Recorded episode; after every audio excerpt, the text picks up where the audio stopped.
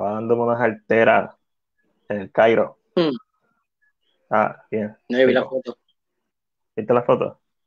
Sí. Está súper rico. La gente pensará, ¿ellos saben que está en vivo? Sí, yo sé que estamos en vivo. Yo soy como comodín, todo lo ve. Mira, Chris, es viernes. Después de estar rompiéndose el lomo durante una semana, trabajando fuerte, por fin llegó el viernes. Y Chris, y todos los que nos están viendo, ustedes saben lo que eso significa.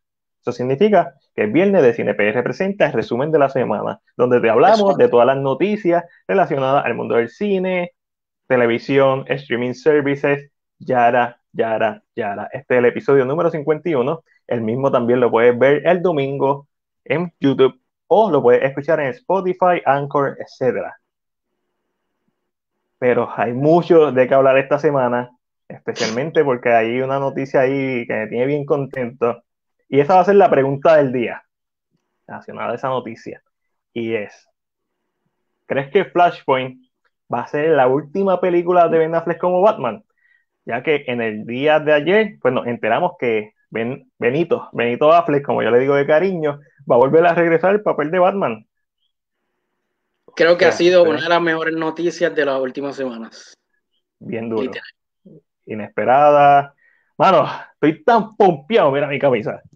Para mañana, para el fandom. Y a la misma vez estoy tan asustado de que me venga la tormenta Laura y nos diga que pase el amante y se vaya a la luz y nos quedemos ahí todos jodidos y Sin guindados. verlo. Sea la madre sin verlo y sin enterarnos y sin internet, porque así es Puerto Rico. Cuando llueve un poquito se va todo. So, pero mañana es el fandom y vamos a estar metiéndole. Y si todo sale bien, pues también vamos a estar eh, con la gente de Geekspot en eh, fandom de Aftermath, que va a ser básicamente un evento donde vamos a hablar de todo lo que pasó en el fandom, las cosas más importantes, lo que nos gustó, lo que no nos gustó, lo que nos sorprendió, etcétera. O sea que si no, o sea que si no estoy al día con lo que con lo que vi en fandom, me conecto con Geekspot y ahí me va a dar un resumen de lo que aconteció. Eso es correcto. Y ahí va a estar, además de Manny, obviamente de Geekspot, va a estar Mario Alegre de Última Tanda, que es la bestia, el caballo. eh, va a estar la oficina Geek. O sea, y voy a estar yo, el Mac. Así que, y también viene más gente. Mira, una recomendación nos pregunta Saida Quiñones de una película que la haga reír. Eh, rapidito, yo estaba hablando hoy con mi novia de, de Secret Life of Walter Mitty. Además de que te hace reír, es una película que Que va a está ser bien hecha eh, eh, y, y tiene un mensaje sobre esa. Ah, Cristian, ¿alguna comedia que se te ocurra? Huepa, José. Dianche, me voy a ir con me voy a ir con una comedia con 21 Jump Street. Durísimo, durísimo. Mira, yo me compré el Steelbook recientemente de Airplane. Clásico. Dianche, sí. Que está- Mira quién está aquí. El gran Elaya. Elaya, Elias Boy. saludos, papá. Oye, pues, Elaya. Pues, Chris, vamos por Ajá. la pregunta del día. ¿Crees que esto va a ser Ben Affleck despidiéndose de una manera formal, de una manera bien hecha? ¿Verdad? Porque obviamente su personaje se quedó guindando después del desastre que fue Justice League. ¿Piensas que con la película de Flash va a ser su despedida? ¿O piensas que esto va a abrir una puerta y podemos ver a Ben Affleck, que ya tiene 48 años, tampoco es un nene, podemos ver a Ben Affleck que se rumora que el libreto lo van a adaptar a una serie, el libreto que él hizo de The Batman, que todo el mundo que lo leyó ha dicho que está excelente, que lo van a adaptar a una serie para HBO Max. Pues mira, Matiel, todos sabemos, y voy a ponerlo de esa manera, porque es que todos tienen que saber que Ben Affleck es el mejor Batman. O sea, Christian Bale es el mejor, Christian Bale es el mejor Bruce Wayne, pero el mejor Batman es Ben Affleck. O sea, Ah, no. esta noticia cuando yo la, cuando yo la escuché y yo soy un poquito, yo, yo no estoy bien pegado a esto de Marvel y, y- y a diferente pues, de ustedes que saben más del tema, pero a mí me encantó, a mí me encantó Ben Affleck en el papel de, de Batman y pienso que van a ver más, Matiel, pienso que van a ver más porque Ojalá. por el Snyder Cut también. El Snyder Cut eh, va a ayudar a que, a que algo que a lo mejor se veía muerto reviva. Yo Ujú. pienso que, yo pienso que este si trajeron a Ben Affleck para, para Flashpoint fue con, con, con algo en mente, porque, porque hace, hace, hace meses atrás Ben Ujú. Affleck estaba, Ben Affleck no iba a estar más nunca en, en, en, Sí. en- en el mundo hace de, dos del días de atrás, hace dos días atrás, donde único íbamos a ver a Ben Affleck era en, en el Snyder Cut. Vamos a ver claro. Mira. Luismi, tú, tú preguntando, míralo aquí. Aquí Llegó, está. llegó el que tenía que llegar. Mira, Luis Buenas. me estaba preguntando. Mira, un saludo a Luismi, que lo estaba escuchando hoy mientras trabajaba. Estaba escuchando que tenía, que estaba con cultura secuencial. Lo estaba escuchando por YouTube. Este, la partieron. So, Ángel, lee la pregunta del día, ya, ya, pa- para que hables del tema. Eh, pues, Chris, eh, mi, mi opinión es que yo no, no creo, yo creo que esta va a ser la despedida. No quiero que lo sea, quiero que esto abra las puertas a que, a que tenga un proyecto más, pero te explico por qué creo. Obviamente, en la entrevista que sale en Vanity Fair, ellos dicen como que, ah, le enviamos el script la semana pasada y nos contestó esta semana que va a estar. Mira, eso es embuste. eso es embuste. ¿Por qué? Sí, definitivamente el script completo se lo pudieron haber enviado la semana pasada, pero él ya tenía que estar enterado. ¿Por qué? Por lo mismo, el Snyder Cut se anunció en mayo, pero desde noviembre ya se sabía. Y desde febrero ya estaban las negociaciones formales. So, eso a mí lo que me da a entender es que esto es. Sí, Ángel, se escucha tu abanico bien cabrón. Like, ¡ah! Este, Ese Ángel. Sí, ese Ángel. Este cosa fue. Es el que me envió un chat bien, bien tranquilo, como que, ah, ¿se escucha el abanico? Yo, sí, sí, se escucha. Este, so, yo pienso que y Ben Affleck es un fanático del personaje, o sea, él Ujú. construyó una baticueva en su casa, él es súper fanático, y la decepción que fue Batman v Superman, especialmente la versión del cine, y la decepción que fue el Justice League, tras todos los problemas que tuvo, más sus problemas personales, creo que, que, que- que obviamente fueron las razones por las cuales él se alejó, pero ahora él puede- tiene una oportunidad de darle una despedida a un personaje en un papel que no es el principal, en un papel que simplemente va a abrir, porque Flashpoint va a abrir un montón, una caja de Pandora, pero ojalá me equivoque, porque yo estaría loco de ver producido el libreto que él hizo, que iba a ser la de Batman original, antes de que, ¿verdad?, Reeves cogiera las riendas y, y Pattinson se volviera el Batman. Angelito, ¿qué tú piensas? ¿La película de Flashpoint va a ser la última vez que veremos a Ben Affleck como Batman? Yes. Yo, yo creo que el plan, el plan es que sea. eh, Cerrar el ciclo, ¿verdad? no, para el plan, yo pienso que el plan, el que puede repetirse, yo pienso que va a ser Keaton. O sea, el que puede ser que siga saliendo. Como el, el- siempre, siempre ha dicho que él es Batman, so. So que yo creo que tal vez este lo vamos a usar para, claro, por el simple hecho de que este Batman es el del universo de, de- de- del Flash de Ezra. Ujú. So, es, lo, es lo lógico. Pero en- entiendo que sí, que existe esta posibilidad de que sea su despedida. A mí, mucha gente quisiera que no lo fuera, pero no sabemos, ¿verdad? Hay, hay veces que uno, yo creo que uno como actor, uno, ¿verdad? Yo imagino dice, mira, ¿sabes que Yo terminé este proyecto, me trajo Ujú. mucho dolor de cabeza, por más que me quisiera, no voy a entrar nuevamente en esto, no me voy a meter en este tipo de, de proyectos nuevamente, solo puedo hacer para hacer un cierre, pero yo pienso que sí, que esta es su despedida. Y siento que eh, va a ser más por el simple hecho de una despedida emocional. eh, Sí, darle un buen cierre. Claro está, esto podría cambiar de la noche a la mañana si en el 2021 vemos el Snyder Cut y el Snyder Cut se queda en esta historia, continuará. también. Eh, eh, te- tenemos que hablar, tenemos que tener eso súper claro. Pero yo pienso que sí que va a ser una despedida. No quiero que lo sea, yo quiero seguir viendo a Ben Affleck, pero a la misma vez Ben Affleck tiene sus proyectos, tiene la película de Ridley Scott con Matt Damon, él va a dirigir su próxima película, son meterse, y eso básicamente son dos años que va a estar trabajando en su propia película como director. So, verlo en una serie o en una película de Batman o interpretando a Batman de otra forma que no sea cameos, creo que va a ser bien difícil sin contar la película de The Flash, pero ojalá me equivoque. Ahora, lo importante es que piensan ustedes, los que nos están viendo, comenta, piensas que Batman, que Ben Affleck va, se va a quedar como Batman en el sentido de que vamos a seguir viendo las películas de, de Robert Pattinson y Matt Reeves, pero van en el Snyderverse, las películas que tienen o series que tienen en HBO Max, vamos a seguir viendo a Ben Affleck. Comenta en la sesión de comentarios, queremos leerte. Mira, y Ben Affleck, como comentó ahorita, cumplió 48 años el pasado 15 de agosto. Así que si me pueden mencionar su película favorita de Ben Affleck, te los voy a agradecer. La mía probablemente es Gonger. Yo creo que ese- esa mezcla entre David Fincher y, y Ben Affleck estuvo dura. Puede ser, puede ser que es la, de las que él dirigió también. Um, a mí me gusta mucho. A mí me gusta mucho. Eh, de sus primeras, la que hizo con Robin Williams y, y con Matt.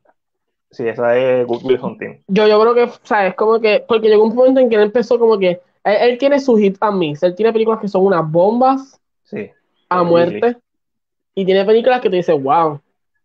So que, creo que me voy a ir safe, me voy a ir como que safe por ahí. Dale. Yo me voy, ya que dijiste Gone Girl, yo me voy a ir con The Town. The Town. Este, su segunda película que dirigió. Era, y vamos a los porque no vi, porque... Y es porque no vi algo, porque no sé si algo. algo es bien buena. Algo buena, esta conversación. Pero conociéndote a ti, yo creo que Town te va a gustar más. Yo no he visto Live by Night y la quiero ver. Ahora que ya estamos fuera de todas esas críticas, quiero ver Live by Night. Mira, vamos a seguir con los cumpleaños, porque hay muchas personas que cumplieron años, empezando por Jennifer Lawrence, que también cumplió el 15 de agosto, en el caso de ella, son 30 añitos. Eh, película favorita de Jennifer Lawrence. También comente el corillo que está escuchándonos. Mira, Netflix está contigo. The Town. The Town. Mira, él también espera tanto de Flashpoint. Yo voy con expectativa. Yo quiero a Jeffrey D. Morgan. Yo quiero a un Batman más. Gonger, José nos escribe y The Town y algo, Wilfredo nos escribe sobre Ben Affleck. Ahora comente el corillo, película favorita de Jennifer, de Jennifer Lawrence. De Jennifer Lawrence yo me voy con Silver ah, Lining tú, me estás, diciendo a mí que toda esta lista de gente, yo tengo que saber la película favorita. Eso tú tienes que escribirlo porque uno tiene que hacer research, sentarse. y yo así, Joy. yo, Joy, ah, me voy a, mí me gustó Joy.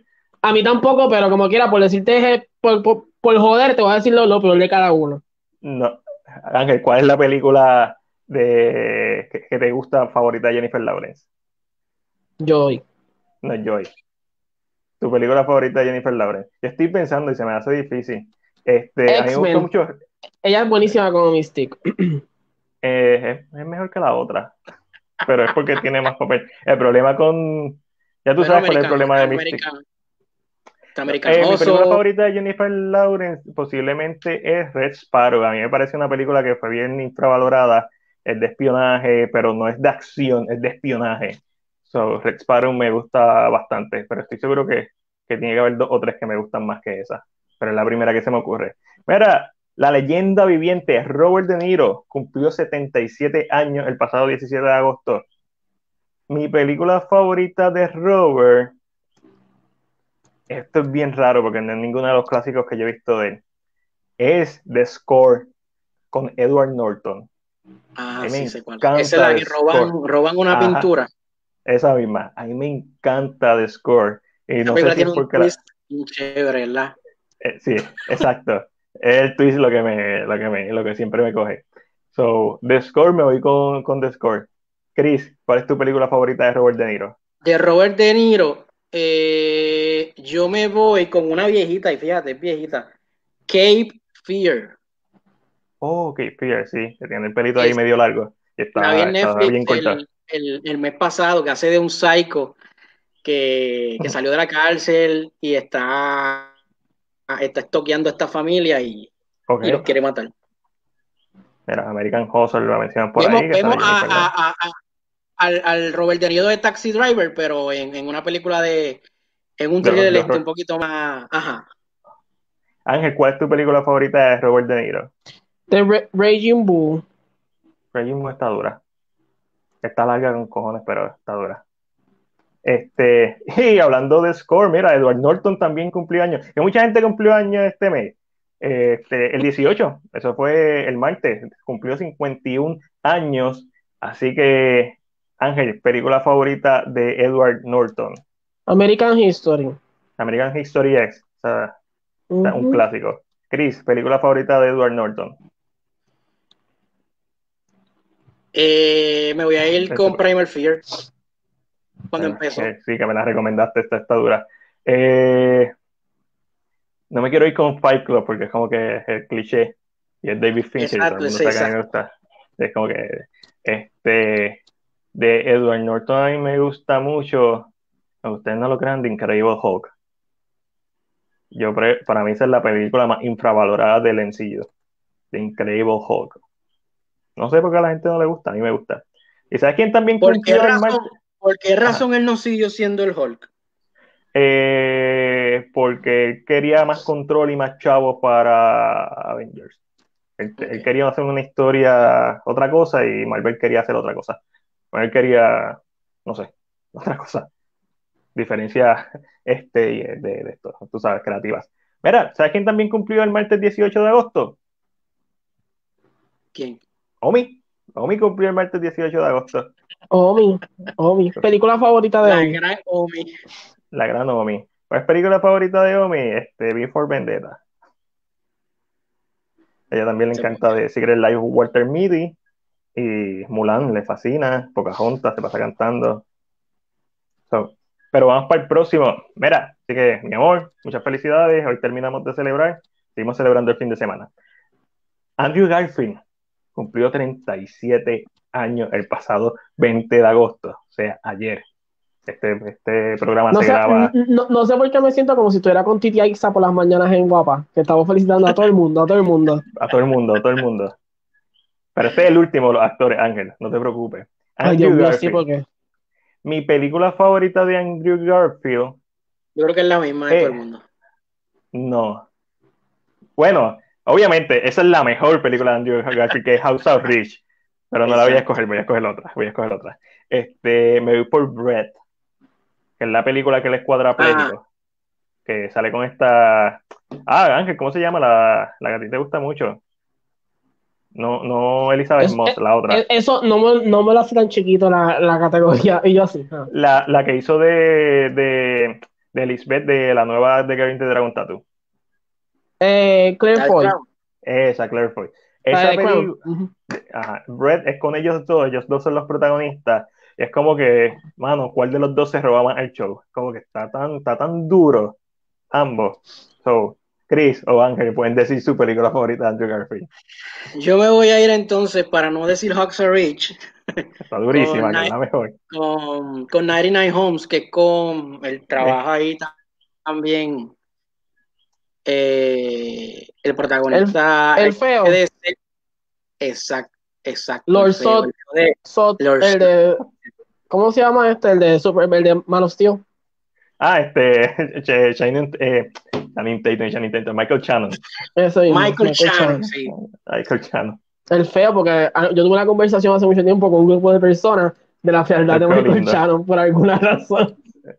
Eh, Michael Shannon. ¿Qué, ¿Qué, actor o actriz ustedes encuentran objetivamente que es feo, pero es atractivo? Yo sé de gente que a Adrian Brody le encanta, sé de gente que Michael Shannon lo encuentran sexy. Adam, Adam Driver. Adam Driver. Ese Eso otro, exacto, que es que más estoy que, ya, ya, para los estándares de belleza estéticos que nos han implementado en, nuestra sociedad y nos han metido en la cabeza desde pequeño, no es una persona atractiva, pero... No un James Dean. Exacto. Que era hombre, esos hombres que de, de la época dorada que tú miraba y decías, diablo. Y no era que eran tampoco tan hermosos, era que eran como el porte que tenían era bien. Sí, sí, su silueta y su piel. Sí, yo no, no tengo nada en particular, pero yo creo que la mato con, con Adam Driver. Adam Driver es excelente y Michael Shannon también son excelentes en lo que hacen. Mira, y para terminar los cumpleaños, esta vez también vamos a decir cumpleaños de película. Mortal Kombat celebra en agosto 25 años, la película estrenó en el 95. Yo la recuerdo como, como si fuera ayer porque la vi los otros días. Eh, vs. Jason cumplió 17 años. Este, este What If escenario. Pues, la película favorita más bien.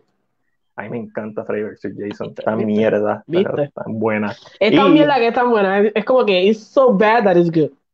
No, pero honestamente, no es que la película está bien hecha, no es, no es, lo peor, no es la, ni siquiera es la peor de la franquicia de ellos dos, pero... Ah, no, no sé.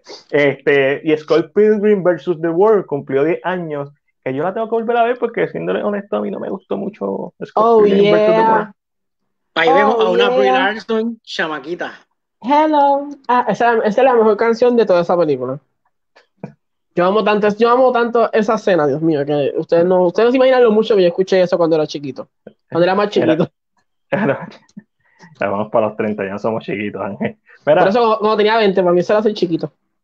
Ok, ok. Mira, ¿qué vimos esta semana? Voy a empezar yo. voy a empezar, yo porque yo vi una sola cosa, no vi nada más. A mí vi dos cosas, pero no terminé la otra porque no me dio tiempo. Eh, pero vi un drama coreano, que los que saben, los sábados estoy teniendo una sección de dramas coreanos aquí en Cine PR y vi It's Okay not, to Not Be Okay. Eh, nada, y trata de ver problemas eh, psicológicos en, en, dos, los protagonistas específicamente y cómo ellos lidian con este tipo de cosas y las consecuencias. Que no voy a decir mucho por el hecho de que mañana me voy a adentrar, pero es interesante porque Corea o Asia no es de hablar de ese tipo de cosas mucho. Lo que es la, psicología es una cosa que eso tú no hablas, tú no vas al médico, eso son. Y, y, creo que es bien interesante, pero como dije, no voy a hablar mucho. Lo otro que vi, eh, que empecé a ver porque no terminé, es The One and the Only Ivan, que salió en Disney Plus hoy. Eh, viernes. La, eh, la, del gorila. La del gorila con el cast de Brian Cranston, eh, Sam Rockwell, Angelina Jolie, Danny DeVito, Helen Mirren. ¿Qué hacen ellos? ¿Voces en esa película? Ellos son voces. El único, que, el único aquí que es humano es, bueno, el único que es humano que es un actor, de un actor de siete pares es Brian. Brian, nice. Y es interesante, siente como que una feel good movie, por lo que he visto, es una feel good movie, una película de animales que hablan, eh, que lógicamente va a tener una enseñanza en algún momento dado. So, siento que es perfecta para Disney Plus, para que la familia la vea. I mean, en momentos el CGI lógicamente va a fallar. No es que vamos a ver los animales como el Lion King, pero, pero realmente como que lo que estoy viendo me gustó, no lo he terminado, pero me falta un poquito, pero eso sí sé que lo empecé a ver. Pues mira, yo he visto un par de cosas. Eh, voy a empezar con Lovecraft Country, que vi el primer episodio que salió en HBO Max. Y tengo que decir que me mentiste, Ángel. Eso te iba a decir. Ah, amigo, amigo si, le si le das para atrás a los podcasts, en un momento dado te dije, te dije en un momento dado de los podcasts que existía la posibilidad que existiera un monstruo, pero lógicamente iba a ser más por la idea de lo que es. No, pero no es por eso. Es lo por, qué, eh, ¿Por qué te mentí? Porque yo le di para atrás a los podcasts y exactamente me dijiste eso, que era por la idea de, racismo, pero los monstruos no tienen que ver con el racismo en esta, esta serie. Hay racismo, pero... Eso, quiere decir que cambiaron, eso quiere decir que lo hicieron, lo cambiaron del libro. Porque literalmente en el libro es racismo. Porque, la crítica, porque esta historia se llama Lovecraft Country es porque Lovecraft era un racista de siete pares de cojones. Ajá. es como una crítica a él mismo. Ponerle el nombre, pero eso quiere decir que entonces, para venderlo más comer, para que tal vez se vaya un poquito más allá. Exacto. Le están metiendo monstruos ahora. Hay, hay monstruos y los monstruos, digo, solamente en el primer episodio empieza con una, eh, empieza sin dar spoiler. En, en, la primera escena sale Cthulhu pero la primera escena, vamos a decir que no cuenta. Pero en la última, básicamente en la última parte del primer episodio, hay monstruos. se establece que hay monstruos reales, se, se, establece que esto es Lovecraft, Lovecraftiano. Eh, y además de que el protagonista es fanático de Lovecraft y van a ir a un lugar que es parecido a Arkham, pero no es Arkham, pero es, es básicamente como la versión real de Arkham. So, y no, no piensen en Arkham Asylum de, de Batman, sino Arkham de los Craft, que es un pueblo. Y como termina el primer episodio y el preview que te dan del segundo, se siente que se siente los se siente este misterio y este estrés de, de, de, que hay algo más, de que hay algo cósmico. So, estoy bien contento porque hasta ahora es Lovecraft. Vamos a ver si hay un, si hay un twist y lo suban por racial porque definitivamente... Y que, de, momento sea que como él le gusta tanto la ciencia ficción, lo que está viendo es eso. Y te dice ya, y tú, y tú emocionado, bendito sea el Señor. La cosa es que en la primera escena puede ser que sea eso, pero en la última escena hay mucha gente que está, que está lo, que está pasando es con mucha gente. Puede ser que lo tomen como algo racial. La última escena no parece que es, pero puede, puede pasar lo que sea. Ahora mismo están como que está la mesa está servida. Es como que pueden irse bien los craftianos o pueden irse bien. O pueden empezar así para después, cuando se esté acabando, que te tiren, digan, ah, esto fue lo que pasó de verdad, esto es lo que estaba pasando. Y aunque te presentamos esto, no era esto. puede ser, pero yo me, me, inclino más porque ahora mismo es Lovecraft y estoy bien contento por eso. Mira, hablando de Lovecraft también, o de cosas que influenciaron a Lovecraft, también vi el filme de horror y ciencia ficción Sputnik, una película rusa. Eh, cómo describirla, básicamente, imagínense que Alien y la película Life con Jake Gyllenhaal y Ryan eh, Reynolds tuvieran un hijo. Eso es Sputnik. Lo que sí me sorprendió de esta película es que no es tanto horror y es más drama con ciencia ficción, una película que plantea muchos aspectos este, éticos sobre qué está bien, porque básicamente la película trata de estos astronautas rusos que llegan a la Tierra y uno de ellos tiene un alienígena adentro. Ese, alienígena solamente sale por las noches y no mata a la persona, o sea, no es como Alien que sale y está, está frito. Y es como un simbiote, es una relación simbiótica entre los dos, pero no hay horror hay dos escenas de horror. No es que se escapa el monstruo y empieza a matar, no es que lo dejan libre, no, es bien, es bien drama. Y, ah, y me gustó, a mí me gustó mucho.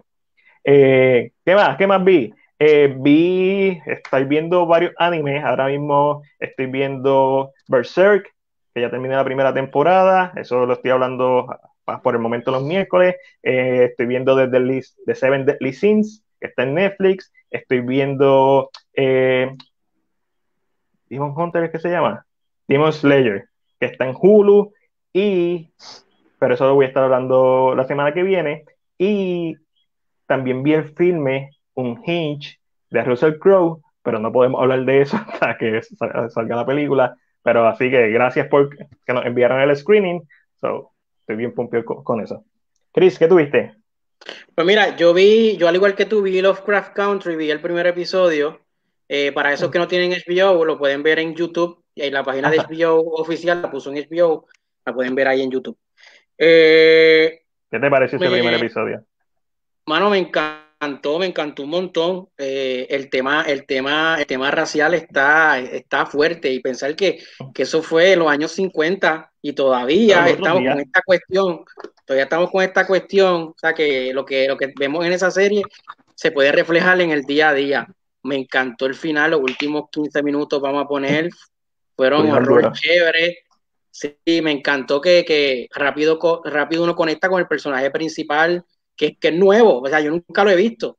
Atticus se llama, si no me equivoco. Atticus. Sí, él es, el que, él es el que hizo de Jackie Robinson también, al principio. No, no, no. Ah, bueno, no, no creo, no creo porque él sale al principio y sale Jackie Robinson. Yo pensaba que estaba hablando de. no, no, no, de, este Chadwick. No, no, no. De no, de... la película de. No, pero no sé lo que está hablando. No, pero está, está, está buena, está buena, está chévere. Quiero ver ya, quiero ya ver el próximo episodio. Entiendo que, entiendo que si, si se queda con esa intensidad, puede ser una de las mejores series de este año. Yo creo que hace un gran balance, porque una de las cosas que a mí me preocupa es que se fuera muy racial. Y eso no es que tiene nada de malo, pero es como que es lo que está trending ahora. Como que... a, mí, y no, no, no solo eso, esto es de. ¿Quién es el productor de esta serie? Ah, este. J.J. Abrams. Y, y, ah, Jordan Peele. Ah, Son, con nada más que sea Jordan Peele, ya tú sabes por la línea que se van a tirar. Porque eso es lo que él, es, e, eso es lo que realmente, pues, eso, es experiencia. So, lógicamente, yo entiendo que se va a ir más por lo racial, porque realmente así es que él más trabaja. No es que sea malo, pero, ¿verdad? Sabiendo quién es el productor, tienes una idea de tal vez cuál es su, su visión específicamente. Pero, exacto, y ese era mi miedo, que se fuera full por esa idea, que fuera que fuera solamente la imaginación del tipo las partes del Oscar y que... todavía le podemos hacer como Game of Thrones, muy buena al principio y la cagaron al final. No sabemos qué puede pasar. Puede ser, Puede ser. pero por, esta conversación base... a tenerla cuando se acabe. Ok, se fue así. No, pero capítulo por capítulo la vamos a ir teniendo y vamos a ir viendo la evolución. Al momento, primer episodio me encantó. Tiene unas partes lentecitas, hace un buen balance entre eh, eh, la segregación entre lo que es real, entre hablar, tener una conversación sobre estos temas, pero no sentí que te estaba dando por la cabeza como otras películas o como otras series. Fue como que, ok, esto es parte de la realidad de esta época y por eso es que aparece y está Lovecraft de momento, y está todas las criaturas y está todo esto fantástico, este horror cósmico que me encantó. Era, eh, Cris, ¿algo más que hayas visto? Sí, eh, vi el drama eh, eh, Almacenados. Almacenados es una película mexicana que está en Netflix también. me encantó por la crítica social que tiene. Esta película trata sobre sobre este joven de unos 18 años y este, y este señor de la tercera edad, vamos a poner que tiene como de 70 años, que ya está a punto de retirarse. Okay. Eh, pero el trabajo es en un almacén, pero en el almacén está literalmente vacío. Eh, el, señor coge su trabajo bien a pecho, o sea, estando el almacén vacío, él dice que hay que, hay que, hay que limpiarlo, hay que esperar a que, a que los camiones lleguen, los camiones nunca llegan, eh, y tú ves viendo cómo, cómo, cómo la persona mayor está, está tratando de enseñarle una, un al joven que no coge las cosas eh, en serio. Y también ves en el punto en que, en que ves que los se puede ver de esta manera, en que estás viendo que están dejando a una persona mayor dándole un trabajo que no es importante. Y ves como, como los patronos olvidan a, estas personas de la tercera edad, cómo los echan para un lado, cómo los discriminan. Una película muy buena, eh, que solamente son dos actores que salen en toda la película y que está en Netflix y tiene una buena crítica social. Nice, nice, nice. So, vamos a pasar para lo próximo y vamos a hacer algo que esto lo hemos hecho así por encimita, pero vamos a hacerlo formal. Lo compras o lo dejas. Estos son, hay varios temas que salieron de noticias de las diferentes secciones y quiero saber si ustedes los compran o lo dejan quiero saber si la gente que nos está viendo lo compra o lo deja. Y vamos a empezar. Esto es según uno de estos insiders, whatever, según Charlie eh, Murphy, Disney Plus podría lanzar en su plataforma Black Widow, Jungle Cruise y Soul. Y cuando nos referimos a lanzar en su plataforma es que estrenen ahí, porque obviamente van a salir eventualmente, sino que estrenen ahí como van a estrenar a Mulan. ¿Lo compran o lo dejan? Yo lo dejo. Yo lo compro. Chris, ¿tú lo compras o tú lo dejas? Yo lo compro también. Es que, o sea, la gente se le está olvidando que Disney perdió ya más de 4 billones. Y, y ¿sabes? A la gente se le está, o sea, pero yo creo que la gente se le está yendo por, encima de la cabeza que las películas no son el mayor revenue de Disney. Y Disney ya perdió 4 billones. Así embolsillados ya están fuera. So, yo entiendo que aunque pierden un poquito, pierden mucho más tirando la película eh, tirando eh, así, también pierden más, eh, porque lo que pasa con, ejemplo, este caso específicamente, por, lo menos Black Widow, si se sigue atrasando, todo el calendario entero se tiene que empujar completo. Y son cosas como que está perdiendo dinero. Un, estar sentado en un producto es perder dinero. Eh, Jungle Cruise es más probable, es mucho más fácil. Yo siento que la decisión de Jungle Cruise y Soul son más fáciles de tomar que, Black, Widow. porque es algo mucho más grande, pero al final del día, si Mulan le funciona, si lo que va a hacer Mulan le funciona, es posible. Eh, yo, yo, yo, encuentro que la posibilidad, porque también no es que solamente lo van a estar estrenando ahí, alrededor del mundo lo van a estar estrenando en otros lugares. Correcto. Eh, yo, yo, la, yo la dejo, pero es por Black Widow solamente. Yo Gold Cruz y Soul no me, no me, me parece que sí, que van a estrenar full. Pero el hecho de que haya dicho Black Widow es como que yo no encuentro tan malo que ellos muevan todo el calendario de Marvel, porque realmente ya lo movieron, ya. Pero definitivamente, mientras más tiempo pase, más se va a ir atrasando. So, lo voy a vender por el momento. Mira, eh, también están los creadores de Avatar, de, de Last Earthbender. Ya no estaban involucrados en la adaptación live action que iba a ser Netflix. Netflix iba a hacer una serie, nada que ver con la película de Night Shyamalan. ¿Lo compran o lo venden? Esto es por diferencias creativas. Lo compro. Lo ¿Qué, ¿Qué, sucedió? O sea, me está preguntando si, si, cree, si creo que sucedió. No, no, no. Le estoy preguntando eh, la serie que si va a funcionar sin los creadores originales. No, no, no, jamás y nunca. No jamás. sí, sí, porque como que dijiste, lo, o sea, yo lo dejo. Sin los creadores originales no va a funcionar. No, ellos se van, que ellos se vayan, lo compro. Pero no es el hecho de que eso, eso pasó, eso ya tú ah, sabes. Uno de los creadores puso una carta. Ahí que fue como confundiste, pues yo te voy a decir, yo sé que el creador escribió, alguna carta escrita. hay una carta escrita y él dijo que independientemente la, la serie sea buena o mala, lo que tiene que dejar claro es que no va a ser la visión de ellos. Y automáticamente no va a ser la visión de ellos, hay que dejarlo. A mí, no hay, mejor, no hay mejor persona que conozca a los fanáticos que los mismos creadores. So, sacarlos del proyecto. Uno, el fanático, lo primero que ves es que sacaste a los que me dieron algo tan bueno. So, ya empezaste a, a como que, A mí Netflix se está metiendo la pata recientemente mucho. Ajá, vamos a hablar ahorita de eso. Mira, y el último lo compra o lo deja, reboot del Exorcista. Lo dejo. Lo dejo. Lo dejo Lo bien dejo. Sin pensar, sin pensarlo dos veces. Mano, y yo soy bien pro a los remakes y soy bien pro a los reboots, pero hay ciertas cosas que yo, y para mí nada es sagrado. Vamos, pero hay ciertas cosas que yo no entiendo por qué la va a tocar. Por ejemplo, el de Exorcista la serie a mí no me molestó, porque básicamente un spin-off es algo, va Hay algo diferente.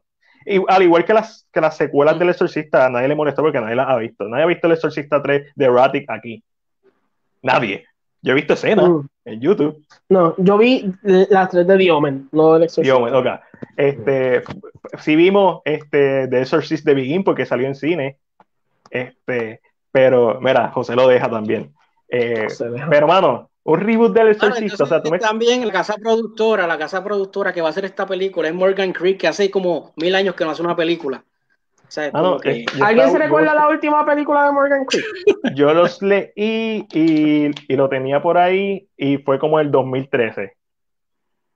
Pero, pero a mí, era una, fue una película buena. No, Porque si fue una buena, pues ok, está bien, hace tiempo no, no, no- te, te- te voy a decir ahora cuál fue la última película de ellos. La última película de ellos fue, estoy buscando aquí, caramba, fue All Eyes on Me, la de Tupac del 2017. Anterior a esa fue en la precuela de The Thing, que no fue tan mala, pero fue en el 2011. So, no, Estamos hablando no de dos películas en casi 10 años. Estamos hablando That's eh, a lot. That's a lot, sí, básicamente. So, es, más, más- o menos el, más o menos el ritmo de Reeves, vamos a hablar claro. bien Pero, duro, bien duro. Papi, de Batman 2030. pero, I mean, es que es difícil porque es que todo, todo ha cambiado. so, si tiene la mentalidad que usaban antes, ya, it's not gonna work. No voy a trabajar. Hay cosas, como dije, hay cosas que funcionan. La serie de Base Motel, que eventualmente cubrió el arco de historia de Psycho, funciona. La serie de Hannibal, si hacen una otra temporada, que esa, ¿verdad? Que el, el productor dijo, el creador de la serie, dijo que hay posibilidades de que se haga otra temporada en Netflix. Si cubre eh, parte de Red Dragon, puede funcionar. Porque ya está establecido. Cuando tú me traes un reboot de básicamente The Godfather of Horror Movies, el exorcista, Está bien está. Tienes todas las de fallar. Exacto. Estás cogiendo a básicamente la mejor película del género de horror de todos los tiempos. Es como si estuvieras haciendo un remake de Back to the Future. O sea, no, no, no está se puede. apretado. Está Está, apretado. está heavy, está heavy. Tú me dices otra cosa. Y con eso pasa. En verdad, en verdad, lo estoy pensando y ya. mm, mm. No, no, no, para mí no- ni siquiera una buena idea. Mira, vamos a Coming Soon, donde vamos a hablar de las noticias y Chris nos tiene por lo menos una noticia. El enfoque, eh, la- el Festival de Enfoque, la este, onceava edición del Festival de Enfoque, este año se va a hacer obviamente debido a la pandemia eh, de manera virtual y lo vas a poder disfrutar del 23 al 27 de septiembre, eh, totalmente gratuito. Eh, para poder ace- a- acceder a más información, puedes ir a www.enfoquefilm.com. Y me voy a dar el guillecito de, de Insider en un momento. Hace varios días atrás conversé con el director Transfor Ortiz, eh, porque mucha gente estaba diciendo y que la película de lucha libre estaba muerta. Y, me, y le pregunté, Transfor, la película de lucha libre, ¿se va a dar o no se va a dar? Y Eh, cuidado, que ¿qué dijo- va a decir? ¿Qué va a decir? Pues lo puedes lo, que me decir. dijo, lo único que me dijo que puedo decir es que la película va y ya que el libreto está ready. Pero antes, antes de eso, va, hay unos proyectitos que es la primera película de suspenso de Transform. Suspenso, Ok, ok, ok. así que, pero ya la película El está Kama, planchada. el Kama Sutra Boricuado. Bueno, no sabemos. Papi, de- depende de la longitud, puede ser un suspenso bien fuerte. Bueno, debido al y no, y poniéndonos, poniéndonos a ver el background de él, que él, él está haciendo peliculita pornográfica, ¿ves? Hay que empezar por algún lado. Mira, este. De la nada, Harry Potter and the Sorcerer's Stone. Hablando de serpiente y eso. Se, se coló en el club de los billonarios. Se metió por ahí, so, güey. Se, se metió ahí en el club de los billonarios, o sea, lo, alcanzó los mil millones de dólares gracias a que reestrenó o estuvo nuevamente en cine en China y ahora pues tenemos una película de Harry Potter en ese club. Es la cool. segunda. Sí, porque la... La, eh, Hallows Part 2 creo que llegó al billón sí. también. Pero, Pero a mí na, na, nadie espera, a mí la última te entiendes porque va a llegar al billón porque claro. es la última ahí. Pero esta, que es la primera, como que... Eh. Exacto, es como que, oh, que Harry, Harry, Potter, la Pero primera. Eso, eso, es para que también, eso lo que demuestra es una sola cosa, que la gente sí está dispuesta a ir al cine. Si Ajá. las películas son clásicos que gustan. Así que, I mean, hay que ver qué pasa. Vamos a ver qué va, va, vamos a ver que otra película llega al billón. Mira, así que Caribbean Cinema, que va a abrir su segundo drive-in ahí en Las Catalinas, que se ponga para su número. Porque en la en, en Caguas también está el FOC, FOK. El y es gratis. Y es gratis. Ay, y, y la cartelera la hace Mario Alegre. Y la está partiendo. Y está Mira, pero, pero, pero, pero, ese drive-in de Caribbean Cinema no estaba en 25 pesos, ¿verdad? Yo espero que el de Caguas. Sí, el... ya, está, ya le bajaron 5 pesos. Ya le, papi, pero no, no, no, era 25 por un mínimo de 5 personas. Sí. Ahora son 20 pesos. Ahora son 20 pesos, 5 personas, lo mismo. So. Ok, ok. Es que, es que la demanda hace que tú puedas inflar el precio. Cuando no hay demanda, tienes que bajar. Exacto. Creo que la, creo que la de hoy era Sonic. Sonic está buena, fíjate. Ah, está buena, Sonic está buena. Sonic, sí, está, y, y tal vez fue una película que tal vez no todo el mundo vio en momento y de momento cayó -huh. la pandemia después. So, hay como una ventana que te permite como que hacer sí, ese pero, tipo de cositas. Pero, pero sí, tienen que poner una buena cartelera porque lo que están poniendo está terriblito, terriblito. Versus otros drive-in que están poniendo, incluyendo, incluyendo el de Molo San Juan, que está poniendo buenas películas. Mira, y también está poniendo dos o tres medias leñas, pero mira, salió el primer trailer de la secuela de Murder on a Orient Express, que es Death on the Nile. Esta es una película dirigida por Kenneth Branagh. Saliendo, un... saliendo fresquecito de Artemis Falls. Ay, María, gracias por recordarme eso. ¿Sabes qué? Artemis Fowl, si hubiera tenido un mejor protagonista, iba a ser una película digna de un novel en Disney Plus. Diablo, ese, a ese chamaquito de, de, deben estrellar los oídos cada vez que Matías habla, porque siempre dice lo, Pobre Pacho, pero es que es mal, está malo. Es que lo, lo pusieron, ¿sabes? Cuando tú, cuando tú ves Harry Potter and the Sorcerer's Stone, ellos no son grandes actores, pero tú sabes, funcionan. ese chamaquito era ese chamaquito era el hijo del casting director, porque Básicamente. Y por eso lo metieron ahí. Mano, porque todo lo demás de la película está bueno, pero cuando tu titular no puede, no, no, ni, ni, ni siquiera es que no, ni siquiera es que no puede cargar la escena, no, ni eso. No da es pie que, con bola. Es que, no, es que está malo, carajo. Actúa malo con cojones. De que él, le tuvieron que cortar, él casi no sale en la película sale más su voz, sale el de espalda, pero él no sale. Pero a Ángel y a mí nos encantó More Than an Orient Express. Sí, que de, gente, la, la, gente la odia, pero. Ah, yo no sé por qué. No entiendo por qué. Es que Entonces, yo siento que, es que yo siento que la película. Y, y, eso yo le estaba hablando recientemente con José, que no sé si está todavía por el chat. Pero yo siento que esta película es esencialmente un misterio, un judonet clásico. Correcto. O sea, es un jugador clásico la gente entonces se acostumbró a estos jugadores que te dan como estos twists de momento y hacen esto, esto, a mí un Knives Out, que no es mala, porque para mí Knives Out no es mala, pero Knives Out se convierte de un jugador a un espectáculo más allá. Uh -huh. eh, y yo creo que yo creo que ahí es donde falla porque es clásico. Es como, se siente, eh, a mí se siente, se siente como, tal vez se siente más literal, y, y, y, y una de las críticas que más escucho es, uh -huh. ay, que tenían grandes actores que no hicieron nada. Para eso estaban ahí, para no hacer nada. Ok, ok. Sí, no, yo puedo entender eso, yo, pero, mano, el cast era gigante y para mí todos hicieron un buen trabajo en sus respectivos papeles y eso es lo único que yo pido de un cast. Mira, Antonio también de Alfonso Entertainment le gustó, a mí me encantó, yo voy más allá, a mí me encantó, entonces lo que no entiendo es que cuando me tiran una película que es básicamente bien similar, que es Knife Out, como que todo el mundo la ama y es lo mismo que el hate. Cuando todo el mundo que la odia, la gente como que se monta en el hate. Y cuando no, todo el mundo la no. ama, está ahí se van cinéfilo, cinéfilo, cinéfilo mamador. De que, uh, no, no, esta película. Y no vamos muy lejos. A la gente le encanta Murder Mystery en Netflix. Es básicamente lo mismo, pero con comedia. Exacto. Yo, yo, yo, yo creo que lo que lo que lo que a mí me gusta mucho de, de Murder es eso, es que se siente, a mí, yo por lo menos he visto eh, películas de, de Agatha ya, o sea, viejas, que no son las mejores películas, eh, vamos a hablar claro, pero son así, son como que, son como, son como que, o sea, juegan contigo, tú estás diciendo quién es el, quién es el asesino, y son como, a, veces son hasta personajes más exagerados de lo normal, son como hasta algunos son como más caricaturas.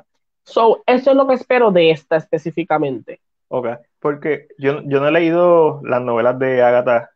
Eh, no sé si tú has leído específicamente Murder on the Orient Express. Eh, ¿La leíste? Ok. Pero yo siento que esta es una película que le hace justicia al libro sin necesidad de leerla. Lo mismo que escribió por aquí este Michael, que nos escribió que en su opinión eh, Harry Potter es una de las pocas películas que le ha hecho justicia a sus libros. Y, eso es uno de los trabajos más difíciles, adaptar un libro, porque a veces tú te enamoras del libro y cuando haces la adaptación, entonces es donde pierdes un poquito. Yo siento que Murder sí lo hace. Eh, con Dead on the Nile, yo no leí Dead on the Nile, pero sí vi la película del 78. Que literalmente es lo mismo. Exacto. Eh, como que literalmente es lo mismo.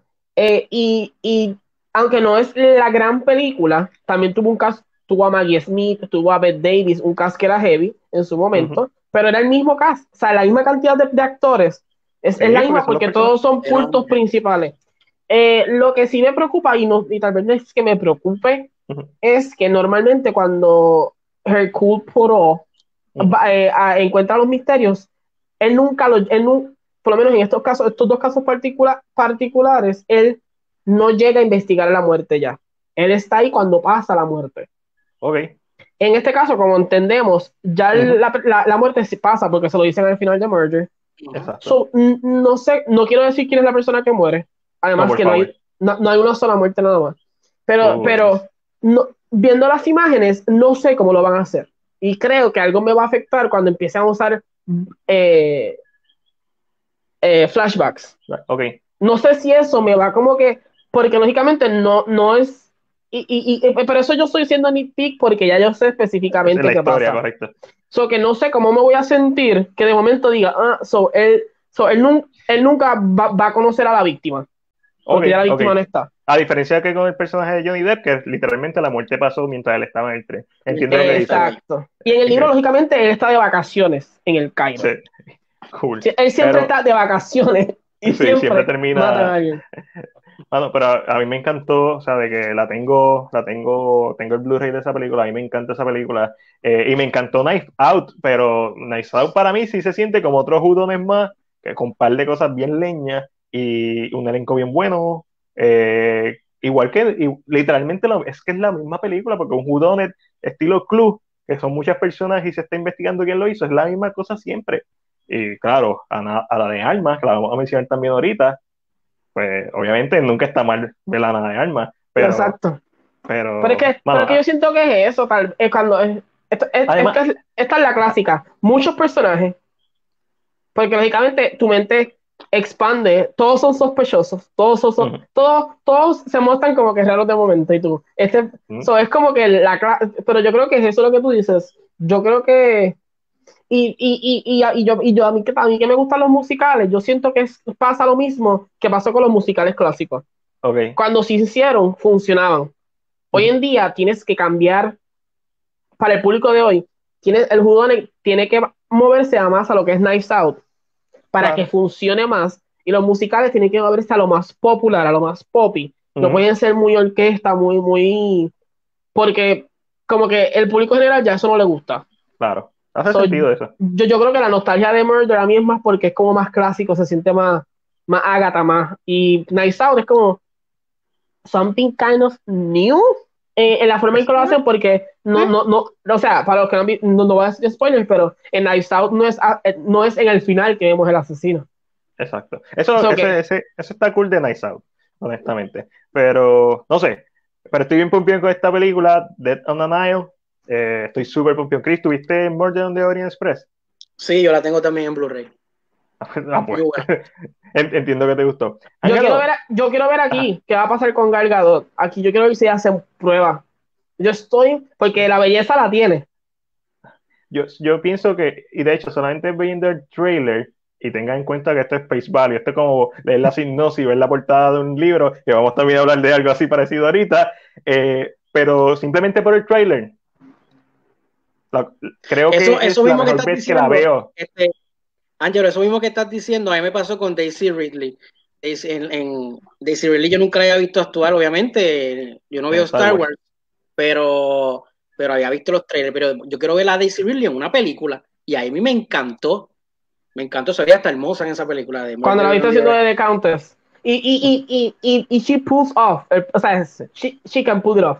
Por, eso es que estoy tratando de ver, eh, ah, tengo esto en mente, cuando vi el trailer dije, mm, ahí está Gal, yo quiero ver si este tipo de murder mystery, porque sabes que estos personajes todos son como, y lo notan en el trailer cuando ya mira para lado, y tú como que, ah, yo quiero ver si she can pull that off.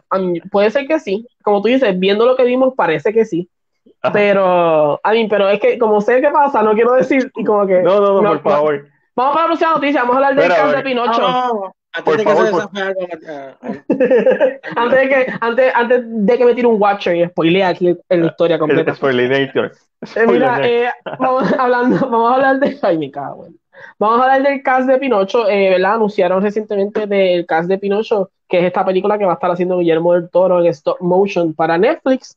Y el cast es una porquerita, es un cast, no, una porquerita de cast, vamos a ver claro. O sea, ahí no hay nadie. Ahí no hay nadie. Vamos a empezar con que tenemos a Evan McGregor. Papi Obi-Wan. Haciendo de cricket. Uh, nice. ¿Sabes? De Candelario a Grillo, Jedi, papá se Igual está en todo. El próximo, David Bradley como Gepetto. Okay, Los que no conocen, David Bradley es de Game of Thrones. eh, Gregory Mann, lógicamente va a ser eh, Pinocho, pero eso es un newcomer, eso no nos importa, son los demás los, que, los que nos crean emoción. Eh, va a estar Tilda Swinton. Uf. Christopher Watts. Uf. Finn Wolfhard. El de Stranger Things, ajá. El de Stranger Things. Kate, Blanchett. ¡Uf! John lo que vive. durísimo. Jesus. Ron Perlman. Obviamente. Tim Blake Nelson. Que si vieron Watchmen. sí, sí, sí, sí, sí. sí, Y, y, Burn Gorman. que es de, en Just Mercy. La última vez que lo vi fue en Just Mercy, que hace un personaje que está como quemado. I mean, el cast, y, el, y la última persona que tenemos es Burn Gorman, que fue de, de, saliendo de Dark Knight Rises. Eh, I mean, oh. el cast está heavy. Claro está, esto es stop motion. Yo tengo un problema bien serio. Yo cuando veo películas donde lo que prestan son las voces, siempre me pierdo. a veces hasta no puedo ni reconocer.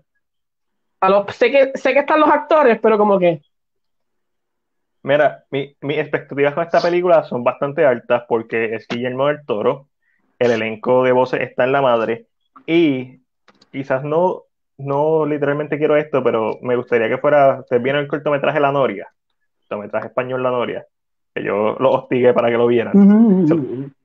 obviamente stop motion, no, va a ser, no se va a ver así, pero ese tono oscuro, yo creo que Guillermo puede hacer algo bien especial con Pinocho, hacer algo que, que básicamente sea el Pinocho de esta generación. So, vamos, me encanta. Chris, pero tú también tienes un elenco. Pero, antes de que haya ah, Chris, ah, yo creo que lo interesante de, de, esta película es que es el proyecto que Guillermo siempre ha querido hacer. y eso, y... eso a veces cuando son proyectos de corazón, que son cosas que uno siempre quiere hacer, uno siempre trata de dar lo mejor. Yo lo, lo que sí he sabido es que, ¿verdad? En el tiempo de Mussolini, eh, en la época fascista de Mussolini, lo cual es un tema heavy. Eh, so, I mean, I mean yo, yo, espero mucho de esta. I mean, yo espero un, un exitazo de, de esta eso, eso, tiene bestia Oscar, pero por todos lados. mejor película animada desde ya. Qué peste. Hay una peste en este estudio. Bueno, de verdad que sí. Mira, este, también, hablando así, ya que mencionaste que uno de los proyectos de ensueño de, de Guillermo, Guillermo estuvo por lo en preproducción o estuvo a punto de hacer eh, una película de Lovecraft para mantenernos en tema, que es The Mountains of Madness, y hay hasta artes conceptuales de, de, la película, pero no la hicieron por el mismo problema que tiene Guillermo del Toro. Pero otro, otros detallitos que yo no sé si ustedes lo saben. Yo no sé nada. Eh, los puppets vienen de, Mackin de McKinnon and Sanders, que son los que hicieron los de The Course Bride. Uh, ese tono Eh, está perfecto para mí. La Noria. La eh, música va a estar compuesta por Alexander Desplat, que su último, eh, ¿verdad? Fue The Shape of Water. Ajá. Um, eh, la compañía de Jim Henson, ¿verdad? Lisa Henson es eh, produ- eh, productora de la Esos son película. los Muppets, ¿verdad? So, Muppets. esto no es, aquí no hay, aquí no están cualquiera montado. Ahí está la crema de la crema. Ah, bueno, vamos con Criminito porque si no seguimos hablando de este hombre. Mira, Chris, cuéntanos. Hay un elenco Pues interesante. Mano, este, yo no sé qué está pasando. Últimamente estas películas están viniendo con unos elencos. Es que quieren como que llegar directito a los Oscars. Lo próximo es Robert Eggers, el director de The Lighthouse y The Witch, se va a titular The Northman. Y el elenco se va a componer de las siguientes personas: Willem Dafoe, La bestia. Ah, Bill se pararon los y pelos Los Skarsgård, Skarsgård. Bill Skarsgård, los dos hermanos. nada más. Eh, Nicole Kidman, que es una veterana. diablo. Anja Nicole Taylor Kidman Joy, me que si preocupa. una película es de Robert Eggers. Bjork, A mí no me preocupa por el director. No, es que ya, eh, a mí, a menos que la- la- el personaje esté operado, porque esa mujer ya no puede moverse como antes, vamos a hablar claro. bueno, Bjork, el personaje ella de está medio Bjork va a ser una bruja. El personaje de Bjork va a ser una bruja. Y si tú la ves, eso es lo que parece. So, y no nos va a tumbar el, está viva. Bjork nos va a tumbar el podcast.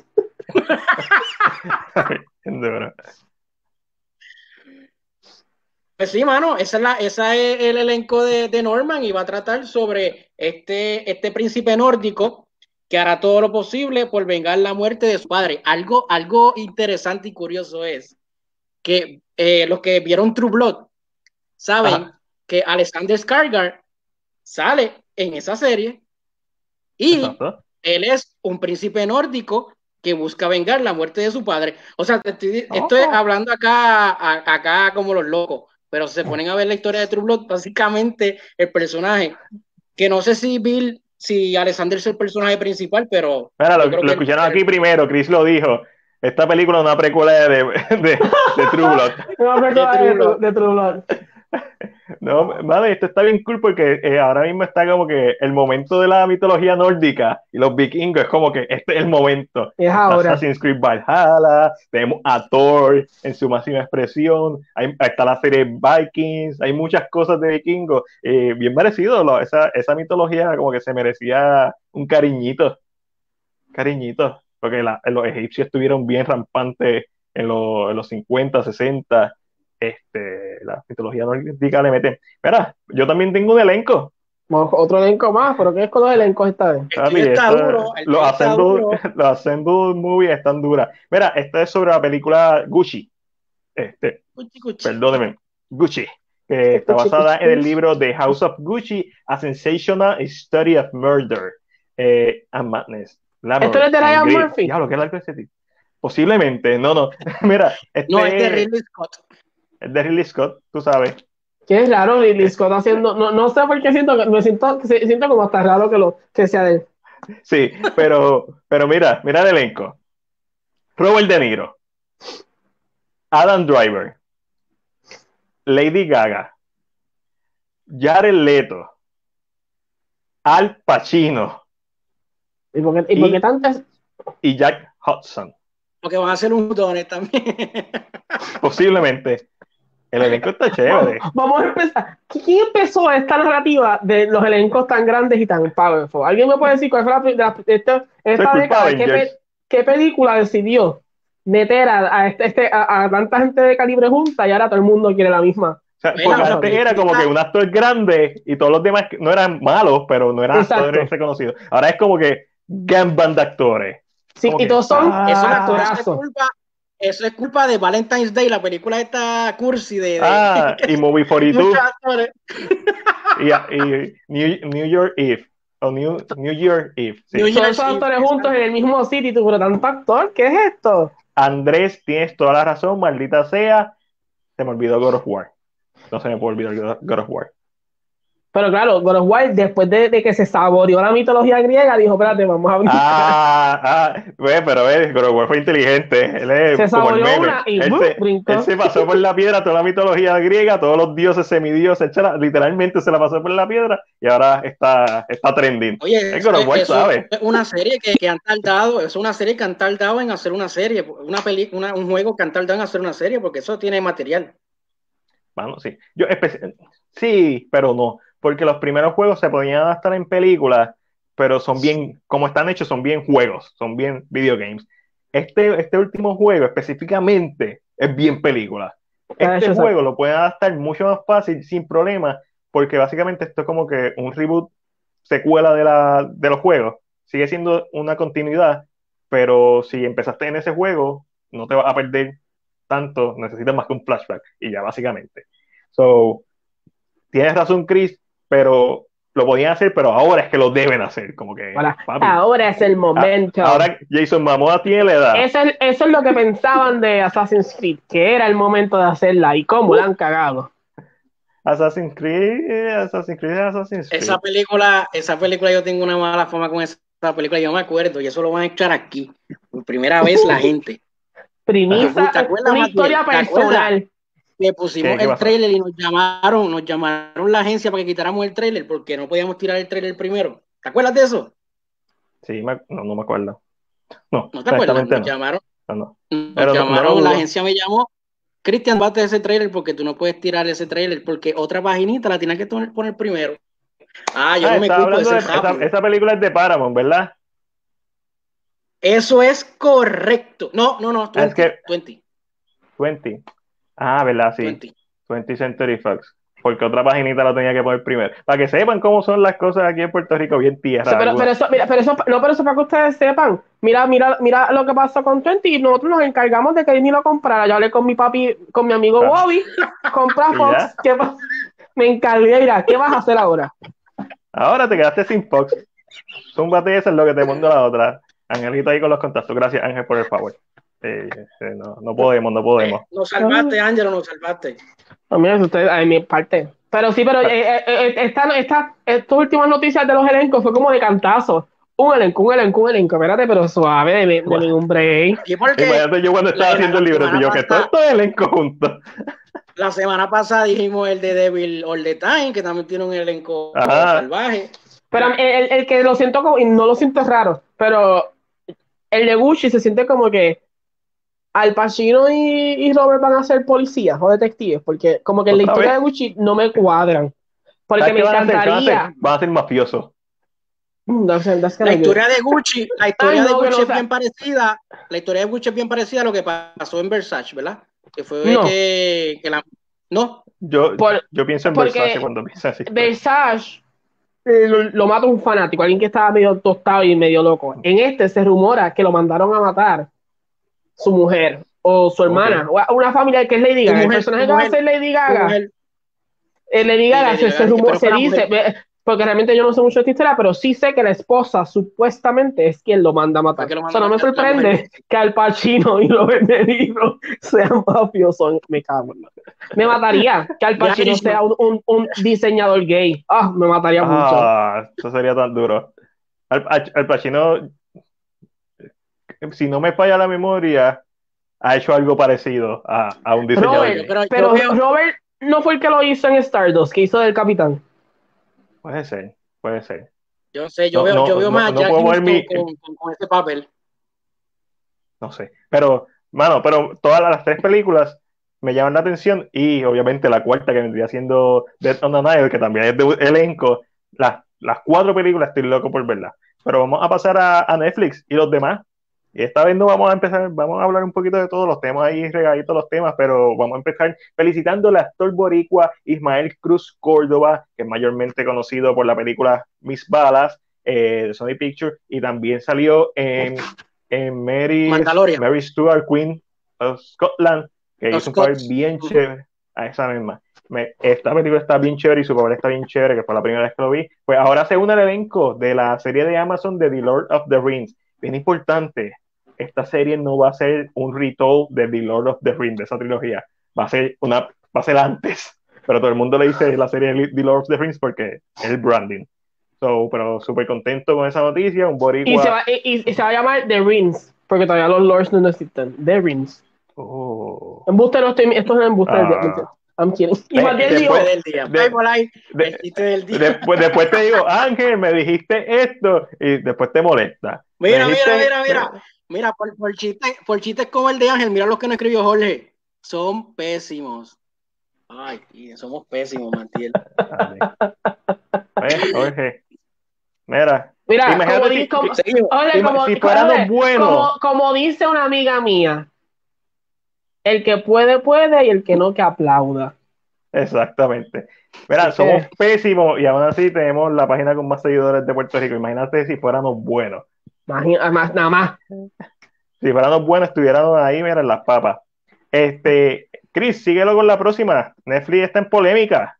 Ay, Netflix está en polémica. Yo, yo en verdad eh, puse esta noticia ayer porque está corriendo todas las redes. Me, me limité a hablar un poco porque obviamente primero tengo que ver la película, no puedo juzgar. Eh, y es Claro. por, el, por la película eh, eh, Curious, que se me olvidó el título que tiene en francés porque es una película francesa, Mis, mi, Minogues o Misognes, algo así. Algo así. Algo así fue que, que Netflix tomó el póster, un póster donde están unas niñas haciendo como el baile twerk. Y pues esto ha creado, eh, y para colmo, coge una sinopsis que, que no le hace justicia al póster y la cagan, pero de que peten el pie con todo. y pues ahí eh, Netflix tuvo que tirar hasta un- una, que Netflix tuvo que tirar una carta, obviamente pidiendo disculpas, y ya, si la película es buena y si la película tiene un mensaje social, yo creo que la mitad de las personas no la van a ver. O dicen que eh, mala, mala publicidad, cualquier publicidad es buena publicidad, a lo mejor es al revés, a lo mejor la gente le da curiosidad y la quieren ver.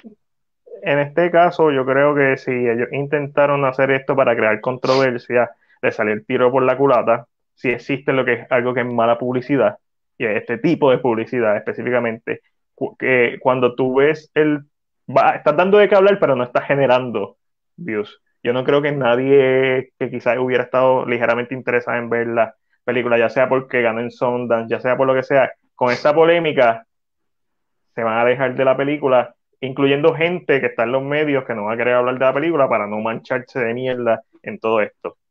Eh, yo sé que Angelito tiene cosas que decir, yo también. Básicamente, Pero mira, re- realmente eh, eh, lo que voy a decir, porque realmente es un tema que es como mencionan, eh, no, no, no se ha visto.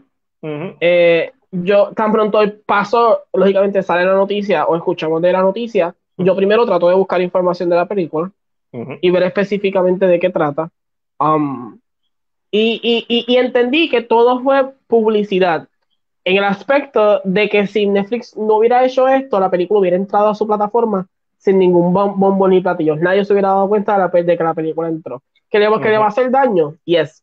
Pero en ese- lo último que voy a decir es que Tessa Thompson o Valkyrie en Thor habló sobre esta controversia en Twitter. Y esto fue lo que dijo. Va a ser en inglés, a los que no saben inglés, I'm so sorry for you. Esos son los que nos escriben que somos pésimos, los que no saben. Porque inglés. no, porque no voy a traducir.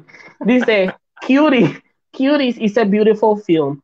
It got me at Sundance. It introduces a fresh voice at the helm. She's a French Senegalese black woman mining her experiences. The film comments on the hypersexualization of pre-adolescent girls, disappointed to see the current discourage.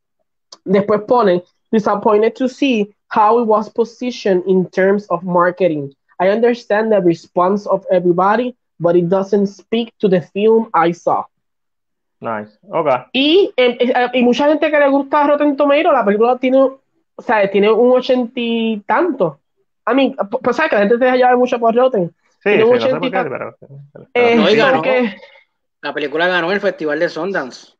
a mí, ¿Y y no es gana? como que es un hombre escribiendo sobre nenas que quieren bailar, es una mujer que está contando su experiencia con dos culturas y cómo eh, tal vez el- la, porque yo entiendo que su mamá tiene un padrastro, su mamá tiene un nuevo esposo que es su padrastro, en su casa no le hacen caso, se encuentra este dance crew de nenas que lógicamente bailan hip hop eh, y pues lógicamente sabemos que el twerk es parte también de esa cultura eh, del hip hop y como que pues ella se va descubriendo porque eh, una cosa que tenemos que entender es que nuestra cultura no es la misma que la de ellos.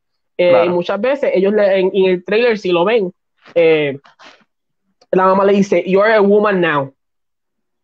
Ah, es que esto es todo una hipocresía y, es como que, cabrona. No, y, y, la verdad, porque yo no veo a esta gente metida en YouTube, porque si vas a YouTube y pones eh, hip hop dance crews, hay nenas mucho más pequeñas bailando, haciendo movimientos igual, y no los veo allí pelear, nada, en No, mira cómo es la doble moral, mira cómo es la doble moral de esta sociedad, que hace varios años, hace, creo que fue el año pasado, salió Good Boys, Good Boys es una comedia que, que trabaja, eh, que los protagonistas son el nene de eh, Jacob Tremblay. el, nene de The Room y el nene de Wonder. Y, en esa película es como un super bad de nenes pequeños y ahí, ahí salen escenas sexuales, el nene en una parte tiene un dildo en la mano y en esa película, que se la gente reírse, esa película no la criticaron. Eh, también la parte de, de, de los géneros. Ahora, pero esto es todo una hipocresía. Sí, Netflix la cagó. Eso no hay quien se lo quite pusieron un, mal póster y pusieron un mal, un, asquerosa hipnosis. Pero ¿sabes qué? También están todos los chorros de bestias que no hicieron el trabajo, el, que no les cuesta nada, porque es cuestión de ir a Google. Vamos a criticar algo para montarnos en el jodido tren, para montarnos en lo que está todo el mundo. Vamos a repetir como el papagayo. Y esa es la doble moral, porque eso, los mismos cabrones que, que empiezan a criticar son los mismos que cuando están en las fiestas con su familia, hacen lo mismo. No te creas, todas estas personas, todas estas mujeres, todos estos hombres hacen lo mismo. Entonces lo hacen privado, callado, pero entonces vienen a hacer los más moralistas en Facebook. ¿Por qué? Porque cualquiera, un guerrero ahí, espartano, detrás de un keyboard. Pero sentarse, hacer las cosas bien, incluso nosotros hablar de estos temas y poner nuestra opinión para que las critiquen, criticar lo hace cualquiera, pero sentarse a hacer las cosas bien, no lo hace todo el mundo. y es, una película que hay que ver, punto. Y es, y es, como, si la película cuando la vea me da un disconfort y me molesta, me siento mal, siento que se va, decir, se va, a decir, pero yo no puedo porque es, es tan simple como buscar buscar información, tan simple como entrar a, a, porque lógicamente yo sé que Netflix no sube los posters oficiales, suben lo que ellos quieran subir como póster. Eso, siempre, eso siempre se ha visto porque lo se ha visto con otras películas. So, ya yo sé que ese no es el póster oficial, eso yo decido entrar y buscar y ver y saber específicamente qué es. Y, y, y yo considero, y, y, lo que lo más, lo más gracioso es que la gente cayó en la narrativa que Netflix quería que ellos cayeran. Netflix quería que la gente hiciera artículos sobre esto. Netflix quería que las noticias, que programas de, de televisión hablaran sobre esta controversia. Y la gente cayó ahí porque repitieron como el papagayo, le dieron share en Facebook como el papagayo y la noticia se esparció en menos de un día como pólvora por todos lados. La promocionaste. Fue lo mismo que pasó con la película del Jesús Gay. Lo mismo. Lo mismo. Y yo la vi y tampoco no es que sea la mejor película ever. Pero me la disfruté porque me reí. De verdad me reí. Vamos a ver, me reí. Eh, en mi caso, cuando salga en Netflix, yo sí la voy a ver, si es que la terminan sacando, eh, pero me parece muy injusto para, para los cineastas que querían llevar un mensaje, porque definitivamente va a haber gente que por más que, vamos, vamos a poner un ejemplo, la película es buena, tiene un buen mensaje, no es ofensiva para nada. Yo hago la crítica, Chris escribe la crítica, yo hago el video, hay gente que me va a comentar, yo no voy a ver esa basura, yo no apoyo la pedofilia sin ver nada, aunque yo empiece mi crítica diciendo, esta película no es nada de lo que, te, de lo que tú pensabas que era esta película es buena. Aunque yo empiece diciendo que la película no tiene que ver nada con la controversia, que no es ofensiva, hay morones, hay bestias andantes que simplemente lo que hacen es, son, son, son, son ovejas. Ellos siguen. Y, y, lo peor de una persona bestia, ignorante, es que no saben que lo son y piensan que están bien cabrones. Eso es lo peor. Piensan que una vez la razón. una vez eh, se puso en la página una noticia de Jeepers Creepers y para los que no saben, al director de Jeepers Creepers lo acusaron de ah, pedofilia. Y yo por poner una noticia nos escribieron que nosotros somos una página pro pedofilia. Mira la ignorancia más grande que, en la que uno puede llegar.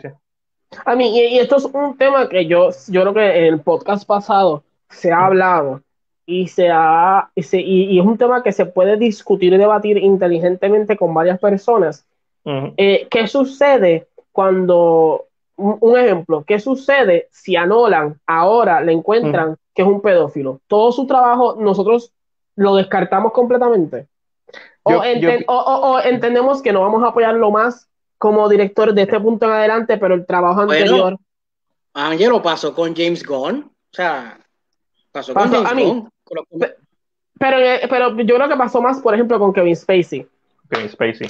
Porque con James a mí Gunn que- como que todo se resolvió. Como que, Ángel, ah, Ángel, no hables mucho, Ángel, no, no hables muy alto de Kevin Spacey que te eliminan. Eh, en ese caso sí, porque, y, y lo digo porque eh, Kevin Spacey es un buen actor. Yo no apoyo, yo no apoyo lo que, ¿verdad? Sus acusaciones o lo que se ha dicho de él. Pero yo no puedo negar que es un buen actor. Esta misma conversación fue la que tuvo eh, Judy Dench, si no me equivoco, donde ella dice, esto es una conversación que se tiene que tener, porque entonces significa que porque Lovecraft era un, un racista Racista. de mierda, todo el trabajo se va. No, Es una conversación que es, uno, tiene- uno es pasional con estas cosas, eso es claro. Pero tienes que sentarte inteligentemente y pensar. Entonces, pintores grandes del mundo, escritores grandes del mundo, si le encontramos a todos defectos o cosas, crímenes al día de hoy, borramos todo eso de la historia. claro. Por También eso, que- o Hay que tener un contexto histórico. Oh, ok, la pedofilia está mal, sí. Nadie va a decir que está bien, está malísima. Eso mm.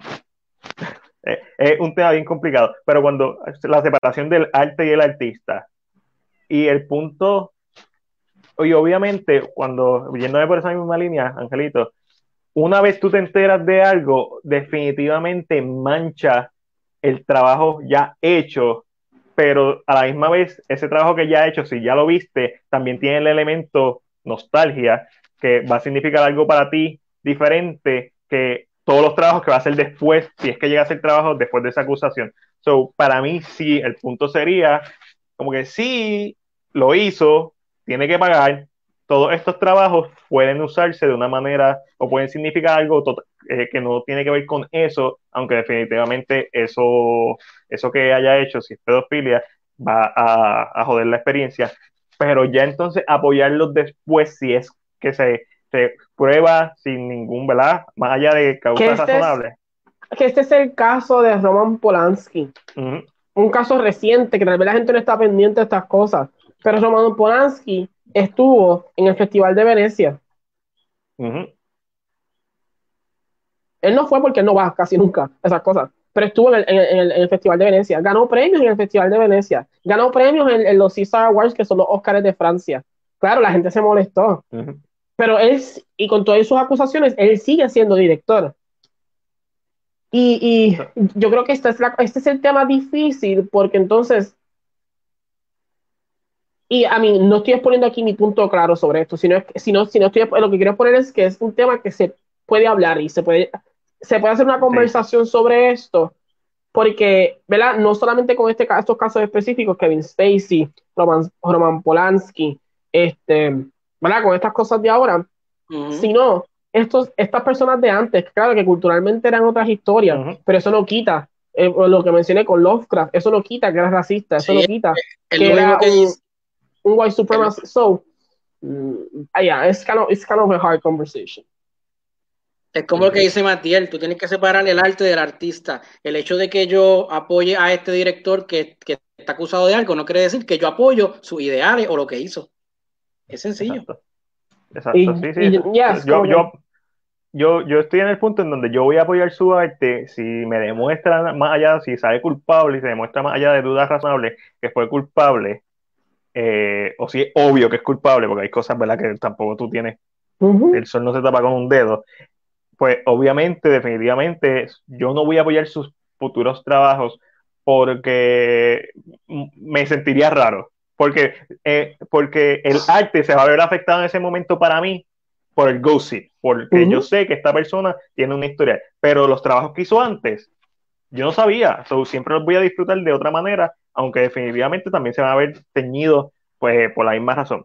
Pero vamos a seguirlo porque aquí podemos estar fácil un programa entero. Vamos con algo un poquito más alegre. Más light. Mira, más light, más light. James- Jensen Ackles, que es famoso por el- su personaje en Supernatural.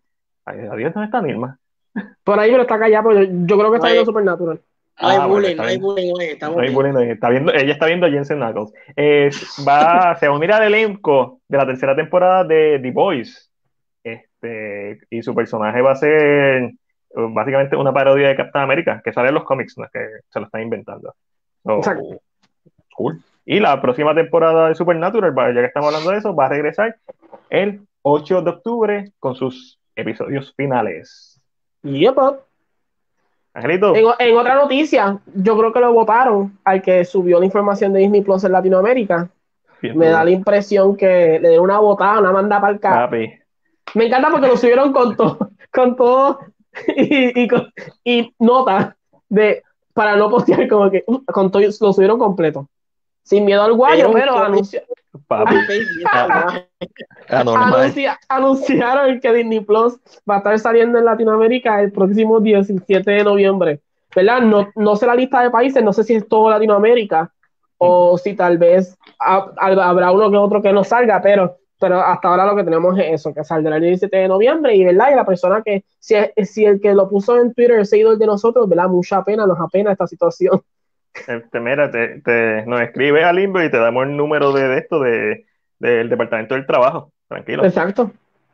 Este, mira, eh, la serie Oscuros Deseos, que enseña menos de lo que yo quería que enseñara, fue renovada a una segunda temporada.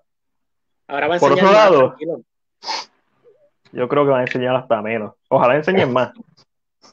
Pero por, por otro lado, mientras estas porquerías de series las siguen renovando, otras series como lo son The Society y I Am Not Okay With This han sido canceladas después de sus primeras temporadas. Y obviamente esto porque el COVID ha afectado a todo el mundo y también Netflix, no, ellos no son una asociación fines de lucro, ya necesitan también lucrarse. So, nada. El sexo vende, A mí, me, a mí me estuvo bien raro de Society porque esa serie quedó en un, en un limbo. Y tras que la serie lleva, yo creo que la serie fue del 2018, o 2018 o 2019. pero ¿dónde Lleva- lleva- esa, esa serie no es, no, no creo que sea americana. Porque lo que menciona es que los costos de producción son dónde está grabando que le cuesta tanto. No sé, pero estamos hablando de que lleva un montón de tiempo de, de, de, de, de que, de que o sea, el- el- desde que se acabó la primera temporada a, a- y ahora están grabando, o sea, casi dos años, eso es demasiado. ah, pues, no Yo todo- creo que no que eso estaba cancelado ya, pero como alguien le escribió un mensaje, mira qué pasó con The Society. Ah, eso diablo, está ¿verdad? cancelado. Está cancelado, hermano. Se nos olvidó cancelarla. Pero hablando de Netflix y de series que se re- renovaron nuevamente y le dieron un impulso, se le agregó una season, aunque se supone que no. Eh, The Crown nos anunció su, la fecha de la cuarta temporada. Eh, va a estar empezando el 15 de noviembre y en, ahí mismito nos enseñaron, ¿verdad? Pedacitos de Margaret Thatcher y Lady Di o Lady Diana. Uh, So Nice. que ya estamos. A mí lo más que me emociona es que Gillian Anderson es Margaret Thatcher. Yo creo que yo estoy, yo estoy ahí adentro completo. Mira. como dice José. Y Elite, más estira que un chicle, sigue, está la madre. Estoy de El acuerdo. sexo, Lo, ve- el sexo vende. lo que es Elite, La Casa de Papel, está la madre, esas series de mierda. Ahí se nos van a ir los, los fanáticos de pero esas son series de mierda. Mejores sus gustos. Es más, si a usted le gustan las series de CW, usted tiene gustos de mierda. Ya, Las series son eh, mamadas, puñe. Oye, hablando de CW, este, Ángelo, tú que ves esa, ese canal, Que yo no veo ningún de este canal, no seas embustero. Este, que sepa, que sepa, que sepa lo No, que no. pase Ok, en las es- series. Es, muy quise- distinto. Perdóname, perdóname, perdóname, compadre, eso fue lo que quise decir, eso fue lo que quise decir.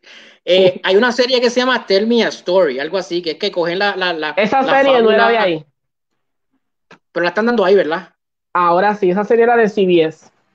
Ah, Sí, pues debe es ser buena. CBS era como que la, la vende y la tira para. Mm, que cogen estos cuentos eh, de cuentos y leyendas de, de, de, de princesita y qué sé yo, y lo, y lo hacen dark. Tan bu- está bueno que tú sepas. Yo, yo lo iba a empezar a ver, pero como que nunca me senté, porque, eh, porque sé que es, ah, es como coger cuentos y están como adaptados al mundo de nosotros, eh, como que un dark story, eh, pero como que nunca me, es que salía el de Vampire Diaries y Te quitaron Oh, las ganas. este, Ian Summer. no el otro. Ian. No, no, mi pana Ian. Tú, no, tu pana Ian, no, el, el hermano de Ian en la serie. Este, eh, el otro, el otro Salvatore. Este, Y como que. era, eh, también hay nuevos episodios de un Soul Mystery en camino. No vi la Ya. primera. A mí, vi Sí. más que un episodio. Hay nuevos. Eh, yo no he visto nada, Sí. yo estoy viendo anime. Mano, son el primer epi- el primer season son como 6 o 7 también. Y Anime y de esos hentai. 6 o 7, de esos 6 o 7, 4, creo que ha- han reabierto como 4, 3 o 4 casos ya. Oh, Como- es bueno. Sí, Como la esto es una serie, esto es una serie que, que están los casos abiertos. Entonces la gente ve estas series y te dan información y la misma gente ha ayudado a que abran estos casos. Sí que. Cool. Es interesante. Así que octubre 19, seis nuevos episodios para un Soul Mystery. Mira, y hoy Mm. estrenó la quinta temporada de Lucifer. Entiendo que no son todos los episodios, ¿verdad? No, No, es la primera, la la- primera parte. Y- y primera creo parte, que son como cinco, seis. algo así. Este, Y yo así. mira, Chris, No. ¿quieres hablar del primer trailer para el thriller español El Practicante con Mario Casas? No lo he visto, Yo no lo mano. vi. Tú lo No lo he pusiste y yo, yo lo puse en el libreto y tampoco lo vi. ¿Tú lo viste, Ángel, el trailer? ah, pues no, no hablamos de eso. ¿Vieron el de Enola Holmes? Y es- Mario Casas no es, Mario Casas no es lo suficiente lindo como para que Angelo vea el trailer. A mí en persona lo vi, es bonito en persona, pero. Recuérdate, recuérdate que una vez CinePR me pagó un viaje para España para Ah, la, ya, che, la- sí, sí. la premier de. ¿Cómo se llama la, la serie de Fifty Shades que él hizo? Instinto. Este, Instinto, sí. instinto. Y tú, Parte- bueno, si ustedes no saben. CinePR, CinePR me pagó. Eh, Papi, Titis and Hentai y Lovecraft Country. Estoy viendo tentáculos en todos lados, eso es correcto. a mí, hablando de tentáculos, en Hola Holmes, Oh, um, mira, Tell Me a Story y Surface Perk. A mí, no sé, a mí como que lo- me, me interesó, pero a la misma vez como que dije, ah, Ahí, Michael, Michael, puede, puede ser, depende. Puedo ver el primer episodio. a ver cómo nos sentimos. Pues vi el trailer de Inola Holmes, a mí normal, lo sentí como que, ¿eh? Como Sí, que no me, es una película no me chévere de streaming. como que no me llamó No la atención ni siquiera si teniendo a si Henry Cavill. con tu nena, la tendrías que ver. ¿Qué nena? Con Keila. Ah, mi nena. Pues es que Sí, no no- sé, no. no me llama la atención. No me llama la atención, mano, la película. Se siente ¿Sabes como que llama? se siente como un Nancy Drew, Sí, pero con, con Sherlock Holmes, a mí, obviamente con su hermana. eso está basado en unos libros homónimos de... Pero a la misma vez, Henry no me da vibras de Sherlock Holmes. Eso es- por eso es que lo quiero ver. Como que, Porque obviamente yo, yo sé que un Robert Downey Jr. puede pull off un Sherlock Holmes. Yo sé que este, un Benedict Cumberbatch lo puede pull off porque ellos son estos actores que tú... Hay algo que se dice, si has visto los Inside Actor Studios, que tú puedes actuar muchas cosas. La inteligencia no es una de ellas.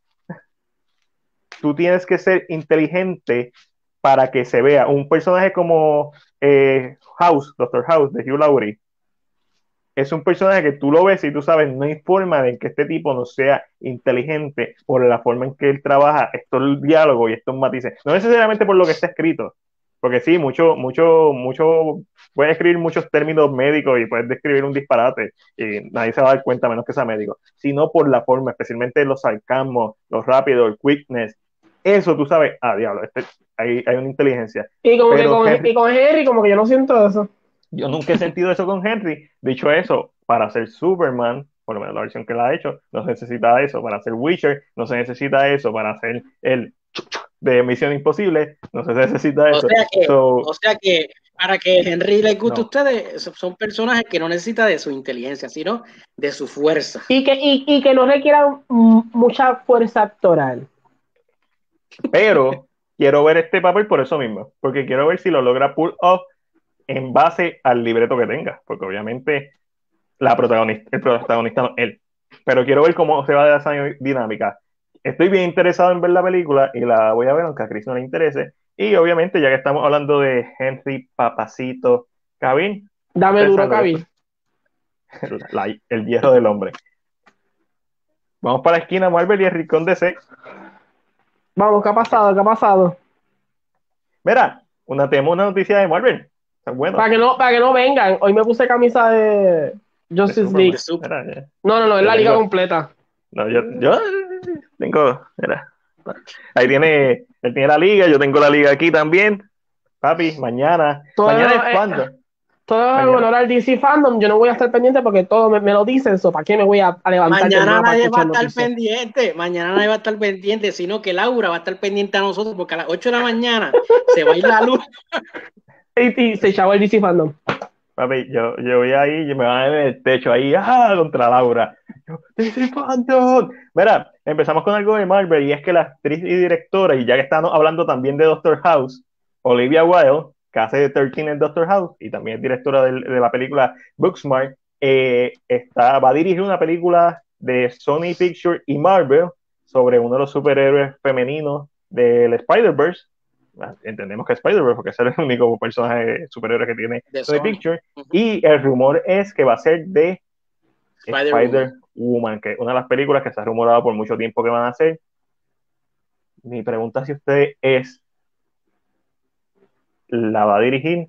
¿La podrían ver protagonizándola también a la misma vez que la dirigen o prefieren que solamente dirija y sea No. una actriz más joven? Yo creo que ya no, no, no. Yo creo que si está centrado, yo creo que ya se está centrando más en dirigir y como que tener más control creativo sobre la historia. So, yo, yo siento que sí, que solamente la va a dirigir. Claro, la gente menciona que es Spider-Woman. Yo pensé, porque había- habían salido otros rumores, eh, Madame Web o Sí, Silk, se habían escuchado rumores, so que hasta ahora no es oficial que sea Spider-Woman, es lo más probable. Pero- Silk se escuchó bien fuerte el rumor. Eh, eh, obviamente también está Black Y- Cat y, Y Madame Web se escuchó por el simple hecho de que ya podía controlar el multiverse, que es algo que sí se está tratando de... Pero Madame Web, y, y esto es por mi ignorancia sobre el personaje, yo sé lo que es Madame Web, pero ese personaje en los cómics no ha tenido una historia, o sí. So, eh, sería como que. Ah, ellas, eh, no tanto, pero empezaron a darle arcos de historia, entonces eh, ah, hubo un juego que no me recuerdo si se recuerdan, que tenía que ver con el multiverse. Claro, este Shattered Dimensions. Ella, y ahí Madame Web hay más partes casi. So que no sé si van a tomar entonces de diferentes cosas, si van a crearle entonces una historia, pero a mí la probabilidad es que sea eh, Spider-Woman. Ok. Es Ok, lo le más tengo una pregunta. También- Le tengo una También pregunta. Le es tengo una el título que más vende. Ajá, Zumba. De ser Spider-Woman. ¿a qué actriz ustedes escogerían para el papel? Hmm. Diablo, para hacer de Jessica. Obviamente tiene que ser una, una, una, una actriz jovencita como, como Tom Holland, o sea, de, de- de- me imagino, ¿verdad? No, no. I mean, es que no sabemos dónde la van a traer, si ella es de otro universo. Es, es, yo creo que eh, ahí, la, ahí donde estamos como que si es, ah, I don't know, Ah, me- de verdad me, me confundo mucho esta, la idea de cómo la quieren presentar, mucho mayor o una mujer más joven o... ¿Sabes qué deberían hacer? No deberían hacer ninguna de las que dijimos. Deberían aprovechar eh, el, el, esto, el, el fanbase que ha creado Into the Spider-Verse y todo, todo lo que ha hecho para hacer una película de Spider-Man. Yo creo que es el personaje más popular femenino que ellos tienen que podrían explotar. Este, y si fuera Gwen Stacy, eh, con alguien con la edad. El problema de Tom Holland es que Tom Holland tiene 25 años y no los parece. So- parece so, si estamos hablando de alguien que parezca, que, que tenga la edad, o que, o que la parezca, que sea menos de 20, Ese Eh, personaje, ese personaje es pelirrojo. eh, eh, Spider-Woman, no. No, es pe- eh, se parece a Jessica sí. Jones casi. Sí. Tiene un, No, pero eh, I mean, Jessica Drew tiene el pelo largo negro. Tiene, I mean, y siempre yo cada vez que pienso en ella, siempre pienso en la misma actriz que hizo de, de Jessica Jones por alguna razón. Pero yo creo que es porque el pelo es largo, negro, pero no. Eh, pero, Ah. I mean, puede ser cualquiera. I mean, ponga a Ah, no, Alicia no sé. Vikander. Molesto. Alicia Vikander haría un buen, un, un buen Spider-Woman. Por la edad, no. Si es que sean por la ruta de Tom Holland. Pero yo creo que con esta película tienen la posibilidad, si no, va- especialmente si nos van a traer de otro universo, de otro Spider-Verse, puede ser cualquier persona a una edad, obviamente, que te dé tiempo de hacer una, una trilogía, si eso es lo que van a buscar. Pero. Alicia Vikander me- no es una mala, no es una mala opción. Eh, pero así de actrices jóvenes, este, esta chamaca, la que sale en Bumblebee, me gusta mucho. Eh, la podría ver como Hailey. Spider-Woman. Hailey. Ella me Pero Hailey se ha rumorado mucho que va a ser de Hailey va a salir. Hailey va a salir en una, ajá, exacto. En, en la de en la serie de Falcon. Que Pero puede ser que que- ya no. Este, ¿qué otra actriz me gustaría? Bueno, esa es como que la más joven, porque entiendo que Millie Bobby Brown y la que hace de, de Dead en It son muy jóvenes, son muy chiquitas. No, y no Daphne, a mí, aunque Daphne Keen a mí no, me- no- físicamente no me da la, No. la impresión de ser Spider-Woman. Es muy nena no. también. Esa sí Muy que, nena esa tiene también. 14 nada más, yo creo. es una nenista. Tiene que ser, tiene que ser alguien de 25 que parezca de 20. Eso Pero- cogen a, un, a, un- a una británica nueva y, la rompe. Sí, y la Lo la- más seguro. A mí, o, o cogen una actriz de serie de, de, de una serie de, y ya, ya con una eso de la las gente- series de. Cogen a una de las series Saludos, de CW y la ponen ahí. No, papi, deja, tú puedes dejar de mencionar las series de CW. Sabes que la Este, gente que ve esa, la gente, Papi, la la gente que ve, la gente que ve series de CW son la gente que tiene Cosby. La CW está tirando, está tirando una serie ahí de, de, de, de, de DC son las de ellos o los de Marvel. Dice, dice. Stargirl, Stargirl, que sí. Una mierda más, otra mierda más. Ay, yo me la voy a quedar callado sobre este tema. ¿Cuál es la próxima noticia? ¿Qué está pasando? Eso es lo único que hay de Marvel. ¿Qué ha pasado con DC? Mira, pues se reveló el logo y un arte hecho por Jim Lee de la película de The Batman de Matt Reeves con Robert Pattinson que saldrá pronto en los cines en el 2030. Eh, está prontito, La dos o tres añitos más. Ya mismo. Mira, eh, el logo. Ustedes saben que yo estoy extremadamente prejuiciado con esta película. Este, Pero no te preocupes, mañana vas a tener footage. Que diga footage. Sí, por- exacto. Footage. Porque, pero es más que todo porque estéticamente no me ha gustado lo que he visto. Nada de lo que han tirado me ha gustado de lo que he visto. Esto es lo primero que ellos han tirado de la película que me gusta. Me encantó el logo. Se siente, cuando lo vi es como que sí, esto es Year 2 Batman. Se siente como, como el libreto de Year 1 que iba a ser Danny Aronofsky. El logo hace sentido con el tiempo en que está Batman, que no importa mucho. Se no siente significa- raw. se siente raw, se siente esquizofrénico, se siente como, como crudo, el raw, literalmente. Y, y, y, y el hecho de que no sea un logo perfecto, porque no lo es, no es estéticamente no es perfecto, hace que me encante porque y más se ve noir.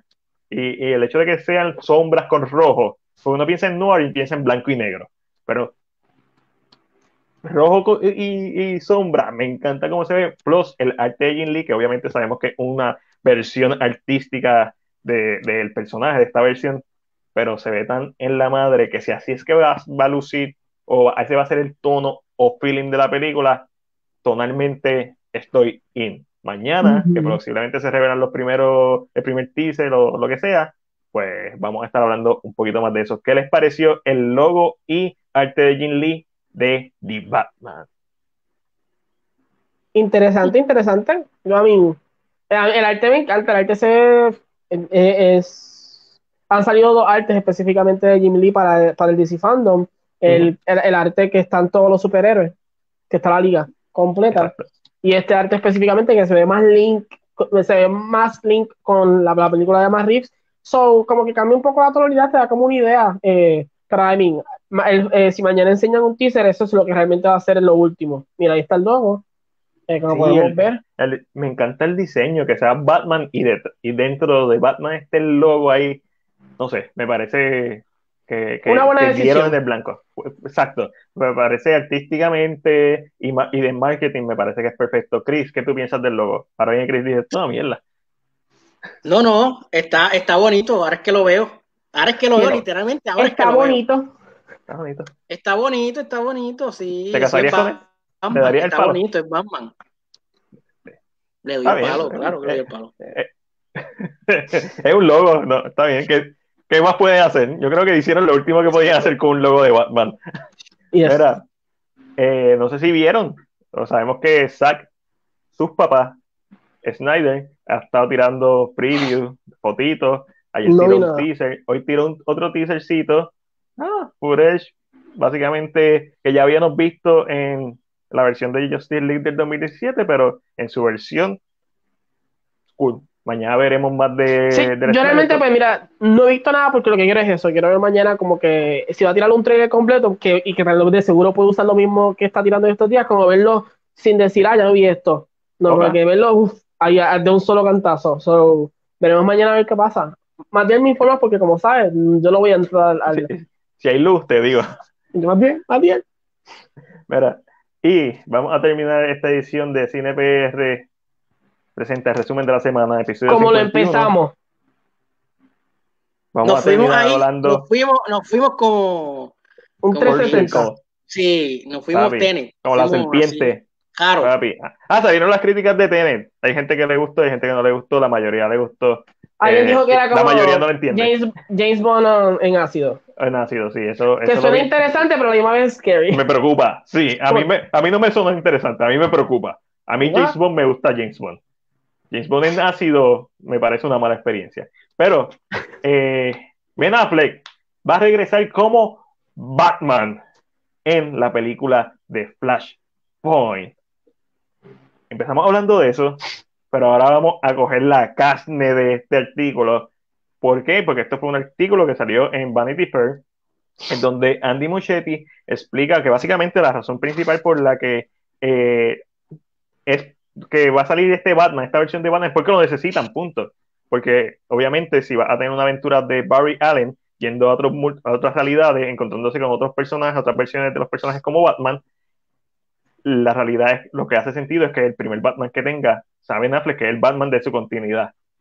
Pero también se le preguntó que sobre el papel, y él dijo que iba a ser un papel sustancial en el aspecto Pero- emocional. Mi pregunta, y, la, y por lo menos yo, yo, yo pienso, yo tengo una idea. Yo siento que quien va a salir va a ser Bruce Wayne. Él Él mencionó, él mencionó a Bruce Wayne, pero también mencionó a Batman. Yo estaba bien pendiente cuando estaba leyendo eso, que no era solamente el de- en, en momentos clave, él dice eh, Ba- eh, Affleck Bruce Wayne, pero también dice Affleck Batman. Es como que, ah, puede ser. El Sí, exacto. Yo, yo no me molestaría porque de cero Batman, ahora tenemos ahora Batman. tenemos dos. O sea, No, no, no, no, me, me refiero a cero Batfleck. Ah, Ahora tenemos más Batfleck. Y por eso Ah. fue la pregunta del día si lo vamos a ver. Esto va a ser un send-off eh, clase, un send-off pro- apropiado para el personaje. Y a lo mejor ese es el reboot del si- DCU. Y si Keaton hace de, de Thomas Wayne. Eso es una de las cosas que se han dicho, pero yo creo que ya se confirmó que él No. va a ser de Bruce Wayne. no será como, como un multiverso entonces lo que vamos a ver ahí. Sí, el, el Keaton va a ser del Batman de, de Tim Burton. Ok. Ok. hasta donde tenemos entendido. Yo lo que me pompea de esto es que esto abre la posibilidad de que Jeffrey D. Morgan salga como Thomas Wayne. Poquita, Mm. pero más que, antes- más que hace dos días. El hecho de que salga Ben Affleck abre un poquito la posibilidad de que salga Thomas Wayne como Batman. Mm. Mm. Entonces vamos a ver, vamos Y a ver Christian, y Christian a- Bale desde la ventana mirando. Entonces tenemos la, la, la probabilidad de ver, de ver a los otros actores, a Jason Momoa, a Gal Gadot en esa película. No creo porque se ha ido over budget, pero no es imposible. Eh, a mí, exacto, depende que él tome de Flashpoint. Exacto. Depende que, que, que la guerra de él Amazonas quiera. Si quiere eso es enfocarlo directamente a Flash y Batman, porque lógicamente se encuentra con, con Thomas, ok, puede ser. Pero a mí hay que ver.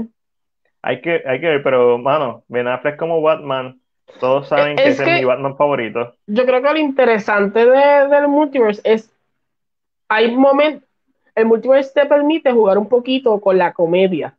A mí, en aspectos de comedia, yo sé que DC no se está yendo por esa línea eh, mucho, pero, pero te, como que te permite jugar con aspectos más, porque podemos ir a cualquier universo y ver un Batman de momento con otro color de ropa, con un traje blanco, con un traje azul y amarillo, y como que, What? como que te permite jugar con esta idea. So, a mí, eh, lo encuentro interesante que va a pasar, pero sien- escuchando lo que las noticias que han dado, siento que se va a enfocar más en Flash Bruce y. Batman. Obviamente sabemos que, eh, como el meme que Hay que el meme que salió de Superman diciéndole a Lex Luthor, no te preocupes, la liga va a pagar todo. Y Batman está atrás como que, cabrón, ¿cómo que la liga la va a pagar todo? Si tú eres un reportero que gana, que gana Son, 8.50 la son- son hora, unos pelados de la vida. Wonder Woman, ella no trabaja, ella, ella está en, en la isla de Sentemasquira ahí, dándose, echándose Eh, eh, fresco. eh. Ah, ok, cuidado. Uf, Ya no se ok. fresco, ya no se fresco. Flash. Flash es un forense de mierda. Tampoco gana. Aquí el que tiene chavo soy yo. So, para mí va a ser como el Tony Stark y no. Ok. El Tony Stark en el, en el sentido de que él es el que va a dar el dinero y, y, esta película obviamente se va a desarrollar después de Justice League, posiblemente después de los eventos del crossover de Flash. A mí me encantaría que ese crossover de Flash saliera en la película, porque de hecho está grabado como película. Sí, para que como que, que una, una de las interacciones. Exactamente. So, eh, pero sí, sí creo que es posible que solamente lo veamos como Bruce Wayne y estoy, estoy relax con eso. Mac, te tengo una pregunta. Ajá. Hoy estoy preguntando, hoy estoy periodista mode. Y Ángelo también, porque Ángelo, Ángelo sabe esto. Ya vamos a poner, vamos a, hay una, hay alguna manera o algún chance de que este universo que creó Zack Snyder se salve. Yes. Sí. Que sigan haciendo películas con, el, con, la, con la visión okay. que tenía Snyder. Ok, ok, eh, no, eso no. Eh, déjame, déjame ir bien, bien directo. Las películas que van a salir en el cine técnicamente ya no son parte del Snyderverse. La, uh -huh. Son parte de la continuidad. O sea, porque Wonder Woman 84 pasó antes de, de la película de Snyder. No, pero esta de, esta de Flash es de la continuidad de Snyder. La de Flash. Es, es con que, el Flash que escogió Snyder, eso sí. Correcto. Vamos, vamos a decirlo así, exacto. Ahí, es como Aquaman. Aquaman es parte del Snyderverse. Sí, pero no. ¿Por qué? Porque Aquaman la única línea de referencia que tiene de, de cualquier película Justice League. Ah, es como que, ah, mataron a. Tú mataste o, de, o derrotaste a Stephen Wolf. Esa es la única línea que hace alusión a Justice League. So, es parte de las dos películas, pero el tono es lo que te hace entender a ti que no es parte de, de, la película. Dicho eso, esta película de Flash lo que sí puede abrir la posibilidad y depende del éxito que tenga HBO Max con el Snyder Cut, porque recuerda, no sabemos cómo va a terminar el Snyder Cut. El Snyder Cut puede que dure una hora más y lo hagan en una serie y cierre, o el Snyder Cut puede que se quede en esta historia continuará en la parte 2. Y la parte 2 puede ser otra película. So, realmente mmm, es posible que se hagan más trabajos dentro del Snyderverse. Sí. Las películas que van a salir en el cine probablemente van a hacer lo que DC ha estado haciendo en sus últimas películas, concentrándose en filmes standalone, que sean mm -hmm. buenos, okay. que, que, lleven al público allí, pero no va a ser el arco de historia de cinco películas que Snyder quería hacer originalmente. Ok, o sea, y entonces todo lo que vamos a ver de Snyder eh, eh, más adelante eh, sería para HBO Max, entonces.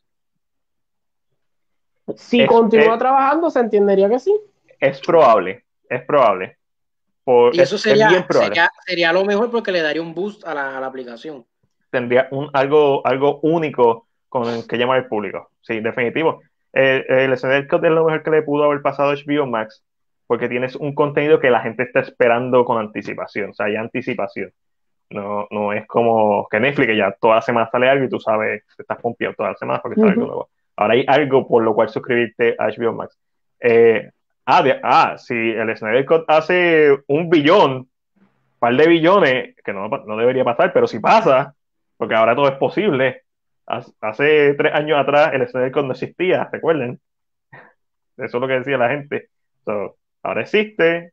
Ben Affleck hace dos o tres días atrás estaba retirado de Batman y yo quería volver a verlo. Yo, yo siempre soñé con el momento de ver a Ben Affleck volviendo a Jimmy Kimmel a recuperar su caos. Porque esa fue Eso la forma gracias, que a mí, lo, único. Lo, único Anita, más, lo, único que me asusta esto es que pasa si Anita de Alma lo deja antes.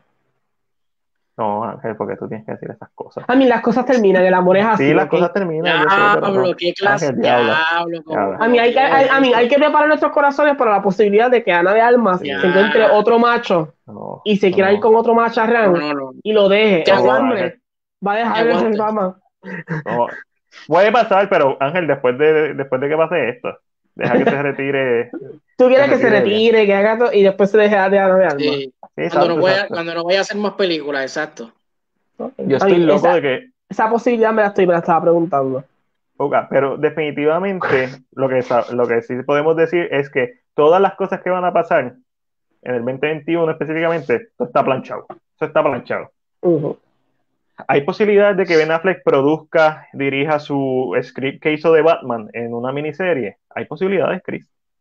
El script, todo el mundo que lo ha leído, incluyendo a, a, este, a, a John Oliva, Jay Oliva, perdóname. A Jay Oliva dijo que estaba en la madre. La gente que lo ha leído dice que está en la madre. Hay posibilidades. Sí, como que no, y si, y si HBO Max le da rienda suelta a Snyder, es lo mejor porque sabemos que Warner quería, quería meter la mano en todo. Eh, sí, pero lo la diferencia es que el Snyder Cut, aunque son 30 millones, 30 millones no son tantos como los 200, 300 millones que costó la película. Y, también es porque es como que estoy pagándote esto, uno, me ayuda un poquito en, seguidores, en suscriptores, y dos, le estoy dando al público lo que me está pidiendo, que me está pidiendo exactamente esto. Entonces, me estoy también eh, limpiando la imagen porque realmente quien se está limpiando la imagen es HBO Max, es el que está quedando cabrón y TNT, Warner Bros. Pues Warner Bros. Warner Bros. y la gente lo va a seguir apoyando porque tiene más películas. Warner Bros. es TNT. Exacto. A mí ahí toda la compañía se está limpiando, toda la compañía está como que... Pero específicamente es como que HBO Max, como que HBO Max ahí El Salvador. Como que, ay. Entonces, sí, es, es, es, como, esta, me, me, encanta esta idea de que de momento dicen, ah, este, y yo así, todos los chavos toman para el mismo bolsillo. Sí, sí, Pero como que sale como que uno dice, ya, es como tú dices, uno tiene en la mente la idea de que ya los Biomax está, bueno, Bros. lo odio, lo odio, pero es Biomax, es como, que como es lo mismo. es, el mismo bolsillo. Al final del día es lo mismo. Pero eso es lo que branding. Eso. es lo mismo. Eh, pero, pero realmente, eh, pero es marketing, es visual, visualmente, sí, exacto, se ve diferente. Ya. HBO Max se puede convertir en la casa de los Special Director Cut porque puede ser que salga el, el Cut de Suicide Squad. Y si sale, va a salir para HBO Max. Puede ser que salga el. Ah, George Schumacher de Batman. Vamos, vamos a decir que el HBO Max es como el Patreon. Sí. Hay, esto es exclusivo para los fanáticos de algo. Material exclusivo está ahí. Sí. Es como que. Y es posible. Y sabes, y ahora hablando de esto, y, no sé si vayas a decir algo más. Están, están pidiendo, y esto lo digo porque me lo recordaste tú. Eh, el, el, hermano de Whedon, de Joss Whedon, que es el productor de Agents of Shield, dijo que había grabado unas escenas que no puso nunca. Eh, y se están pidiendo que se, que se saquen porque supuestamente en estas escenas eh, hablan del snap de Thanos. pero que no la pusieron porque entendían que no. Pero la serie la volví, a, ver el último episodio otra vez. A ver si no me había perdido de algo.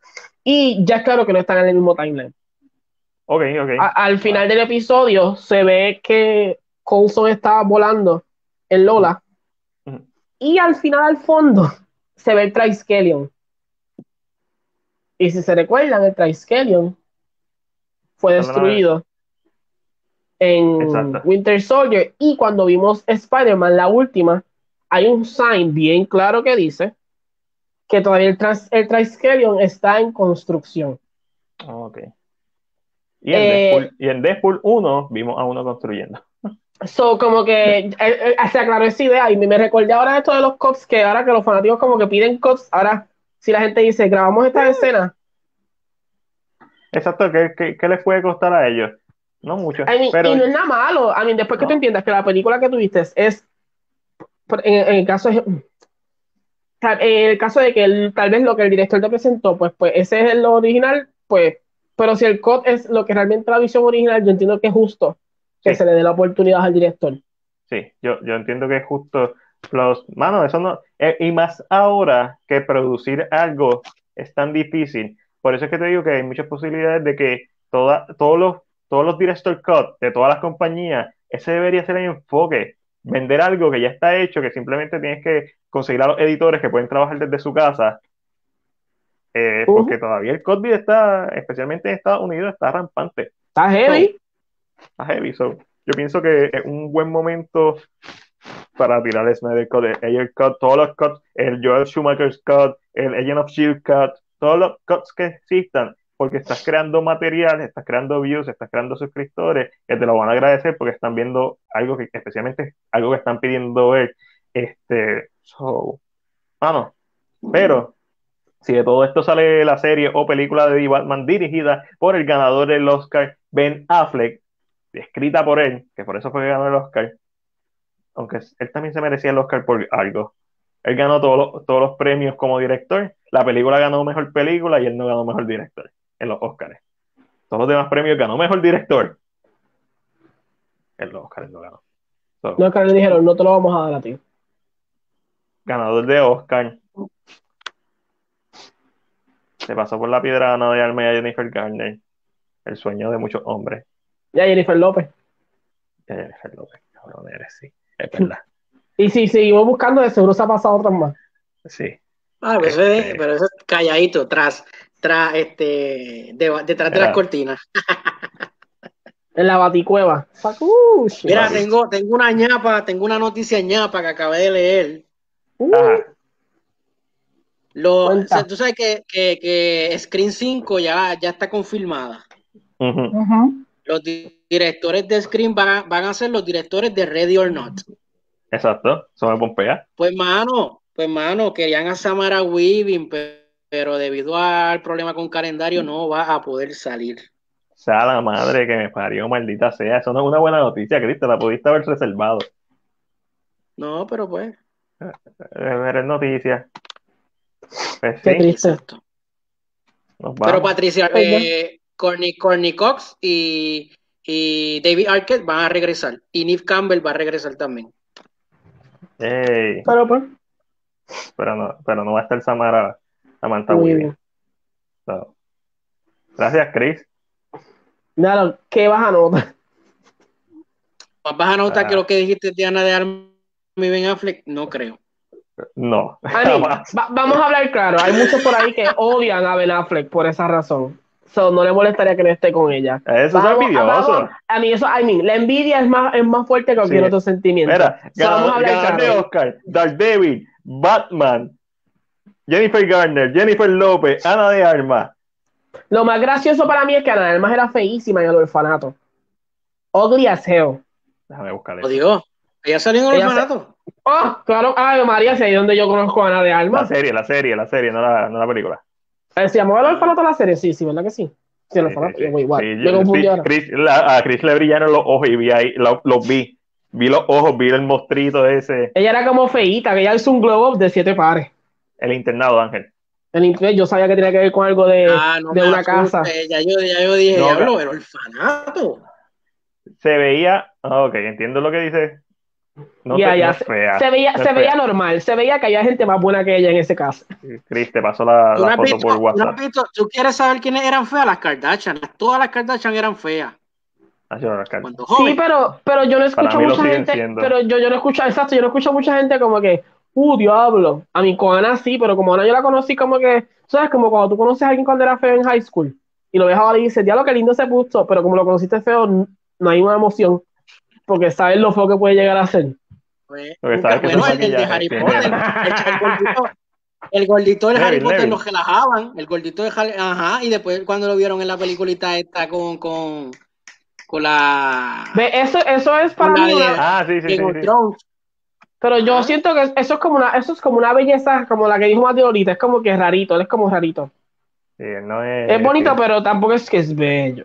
Exacto. Ah, bueno, pero comparado al gordito del salón, Mm, Siempre, claro. el gordito del salón siempre termina siendo un papi, eso siempre. El único, el único gordito, el único gordito que no terminó siendo un papi fui yo. Me quedé, me quedé igual de gordito. No, tú bajaste un montón de universidad, como suele pasar. Y volví a reír, volví a engordar. Pero no Ya. estoy en el peso de high school, eso nunca, yo creo. Mano, y este, Jonah Hill, Jonah Hill está bien flaco. Quiero ver una película de él ya flaco. Porque no solo está flaco, está fuerte. Sí, porque está haciendo karate y está haciendo, eh, pidió consejos con Channing Tatum. Mira, Chris, por WhatsApp te pasé la foto de Ana de Armas. Te van a No es, no es fea, pero se ve nena. Y, y se ve nena. Te voy a, voy a decir que se ve nena, no se ve, no se ve desarrollada.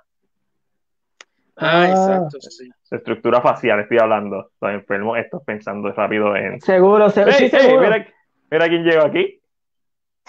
no voy a faltar. Antes de Antes de irnos, antes de irnos, mira ahí, un, un bullying. Mira. Pero yo la, yo la encontraba súper normal. Que es lo mismo que Sí. pasa cuando la gente, aquí tú ves en Puerto Rico, ay, Mario Casas tan bello. Mi gente vaya a España. Allá la gente es más, tú caminas y esto por cada lado tú ves a uno y tienes que estar mirando la cara. Son como Tiene como la carita, como la carita de Chucky. Tiene como Sí, que mucho, sí. mucho cachete. Mucho ve- cachete. la- pero eso te digo, su estructura facial se ve diferente, se ve más, más, más redondita. Pues ya hizo como un glow up. Eso, no se, eso es lo que se le conoce como un glow up. Que eres, eres joven y cuando creces, pues por alguna razón tal vez ya sea algunos arreglos o tal vez ya sea ejercicio o que te dieron felpa y el cuerpo te creció un poco, pues ya, eso es un globo para mí. Ella hizo un globo. Y ella es bellísima, ahora mismo ella es bellísima.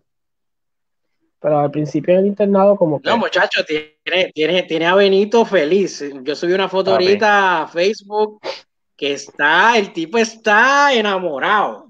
Benito cada vez, cada día, cada semana que pasa, Benito se ve mejor. Pero yo siempre he pensado que la mujer perfecta de, de, Ben siempre fue Jennifer. No sabes, como que siempre me. ¿Sabes? Que, como que siempre he pensado. Jennifer, Jennifer Lopez, Jennifer Garner. Garner. Garner, la madre de su hijo. Como que yo siento que es como que porque él se ha visto en malas bien jodido y ella siempre está. Ahí, como que siempre lo he pensado. Jennifer Garner hicieron el Electra y Devil, dos películas excelentes. Cuando vea el, cuando vea el director Scott de Dark Devil, me habla. Ese, ese y del como que dos películas excelentes. Eh. El, Electra es una mierda, pero un guilty pleasure mío. No, el extra, exacto, el extra es como un guilty pleasure. Eh, para mí el extra es un guilty pleasure, pero full. Yo he visto el extra más veces de las que me siento orgulloso de decir. Yo he visto el extra más veces que The Godfather, más veces que Seven Samurai. Yo he visto tantas veces el extra. Que es más, yo he visto todas las películas de superhéroes del 2000 al 2005, tantas veces. The Punisher, Daredevil, Electra. No sabes cómo sentirte de eso. era un nene. hablando, de actrices, hablando de actrices feitas, la, la actriz esta que salió el stand de los besos, este, ¿cómo que se llama? Esta muchacha, Jay, este, Joy, Joy King, Joy King.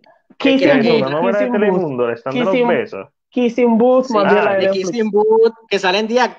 Ella hizo las ella hizo este cuando era chiquitita, ya salió creo que en Dark Knight, creo que salió, ¿verdad? O Dark Knight Rises. Sí, ella hace de Talia al Ghul cuando joven, ajá. Sí, y también salió este en la, en la película de Channing Tatum de White House Down. Ella es la hija de Channing oh. Tatum. y se veía fe, se veía oh, feita. Esa, no es Abigail Breslin. No, esa es ella, Joey King. Oh, eh, oh, shit. Estoy buscando, estoy confirmando.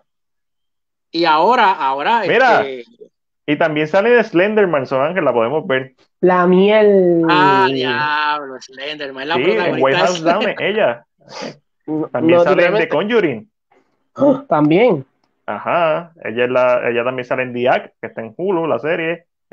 Para eso que la que, que, dicen que la conocieron en Kissing Booth, vean The Act. En The Act sí que esa chamaquita sabe cómo actuar. Da cátedra. Mano, y la, y la Mai me cae tan mal en esa película. ¿Alguien ha visto The Tax Collector de Shaya? no, pero dicen que está mierda. me salió en Amazon. Oye, para rentar, claro está, pero. Mm. Y le pregunto, mm. ¿vas a rentar Mulan? Sí. Yo, dije que sí. Mm, sí, pero, yo, pero yo estoy en la minoría, yo la voy a rentar por cubrirla para después, para que salga un par de meses después, eh, sí, en, Pero yo siento que yo, yo, siento que Disney debe ser como bien sucio y decir, como lo tiramos para exclusiva, no va a salir hasta dos años después de la plataforma. yo voy a hacer esto. Mulan le encanta a Hillary. Yo, Hillary, ¿quieres ver Mulan? Como la cuenta está su nombre, le doy, le doy buy o purchase y es la cuenta de ella. Wow. Hilary, Hilary, escucha lo que está diciendo Chris. Mira, vámonos que ya llevamos dos horas aquí. Ahí sí. Bye. Adiós.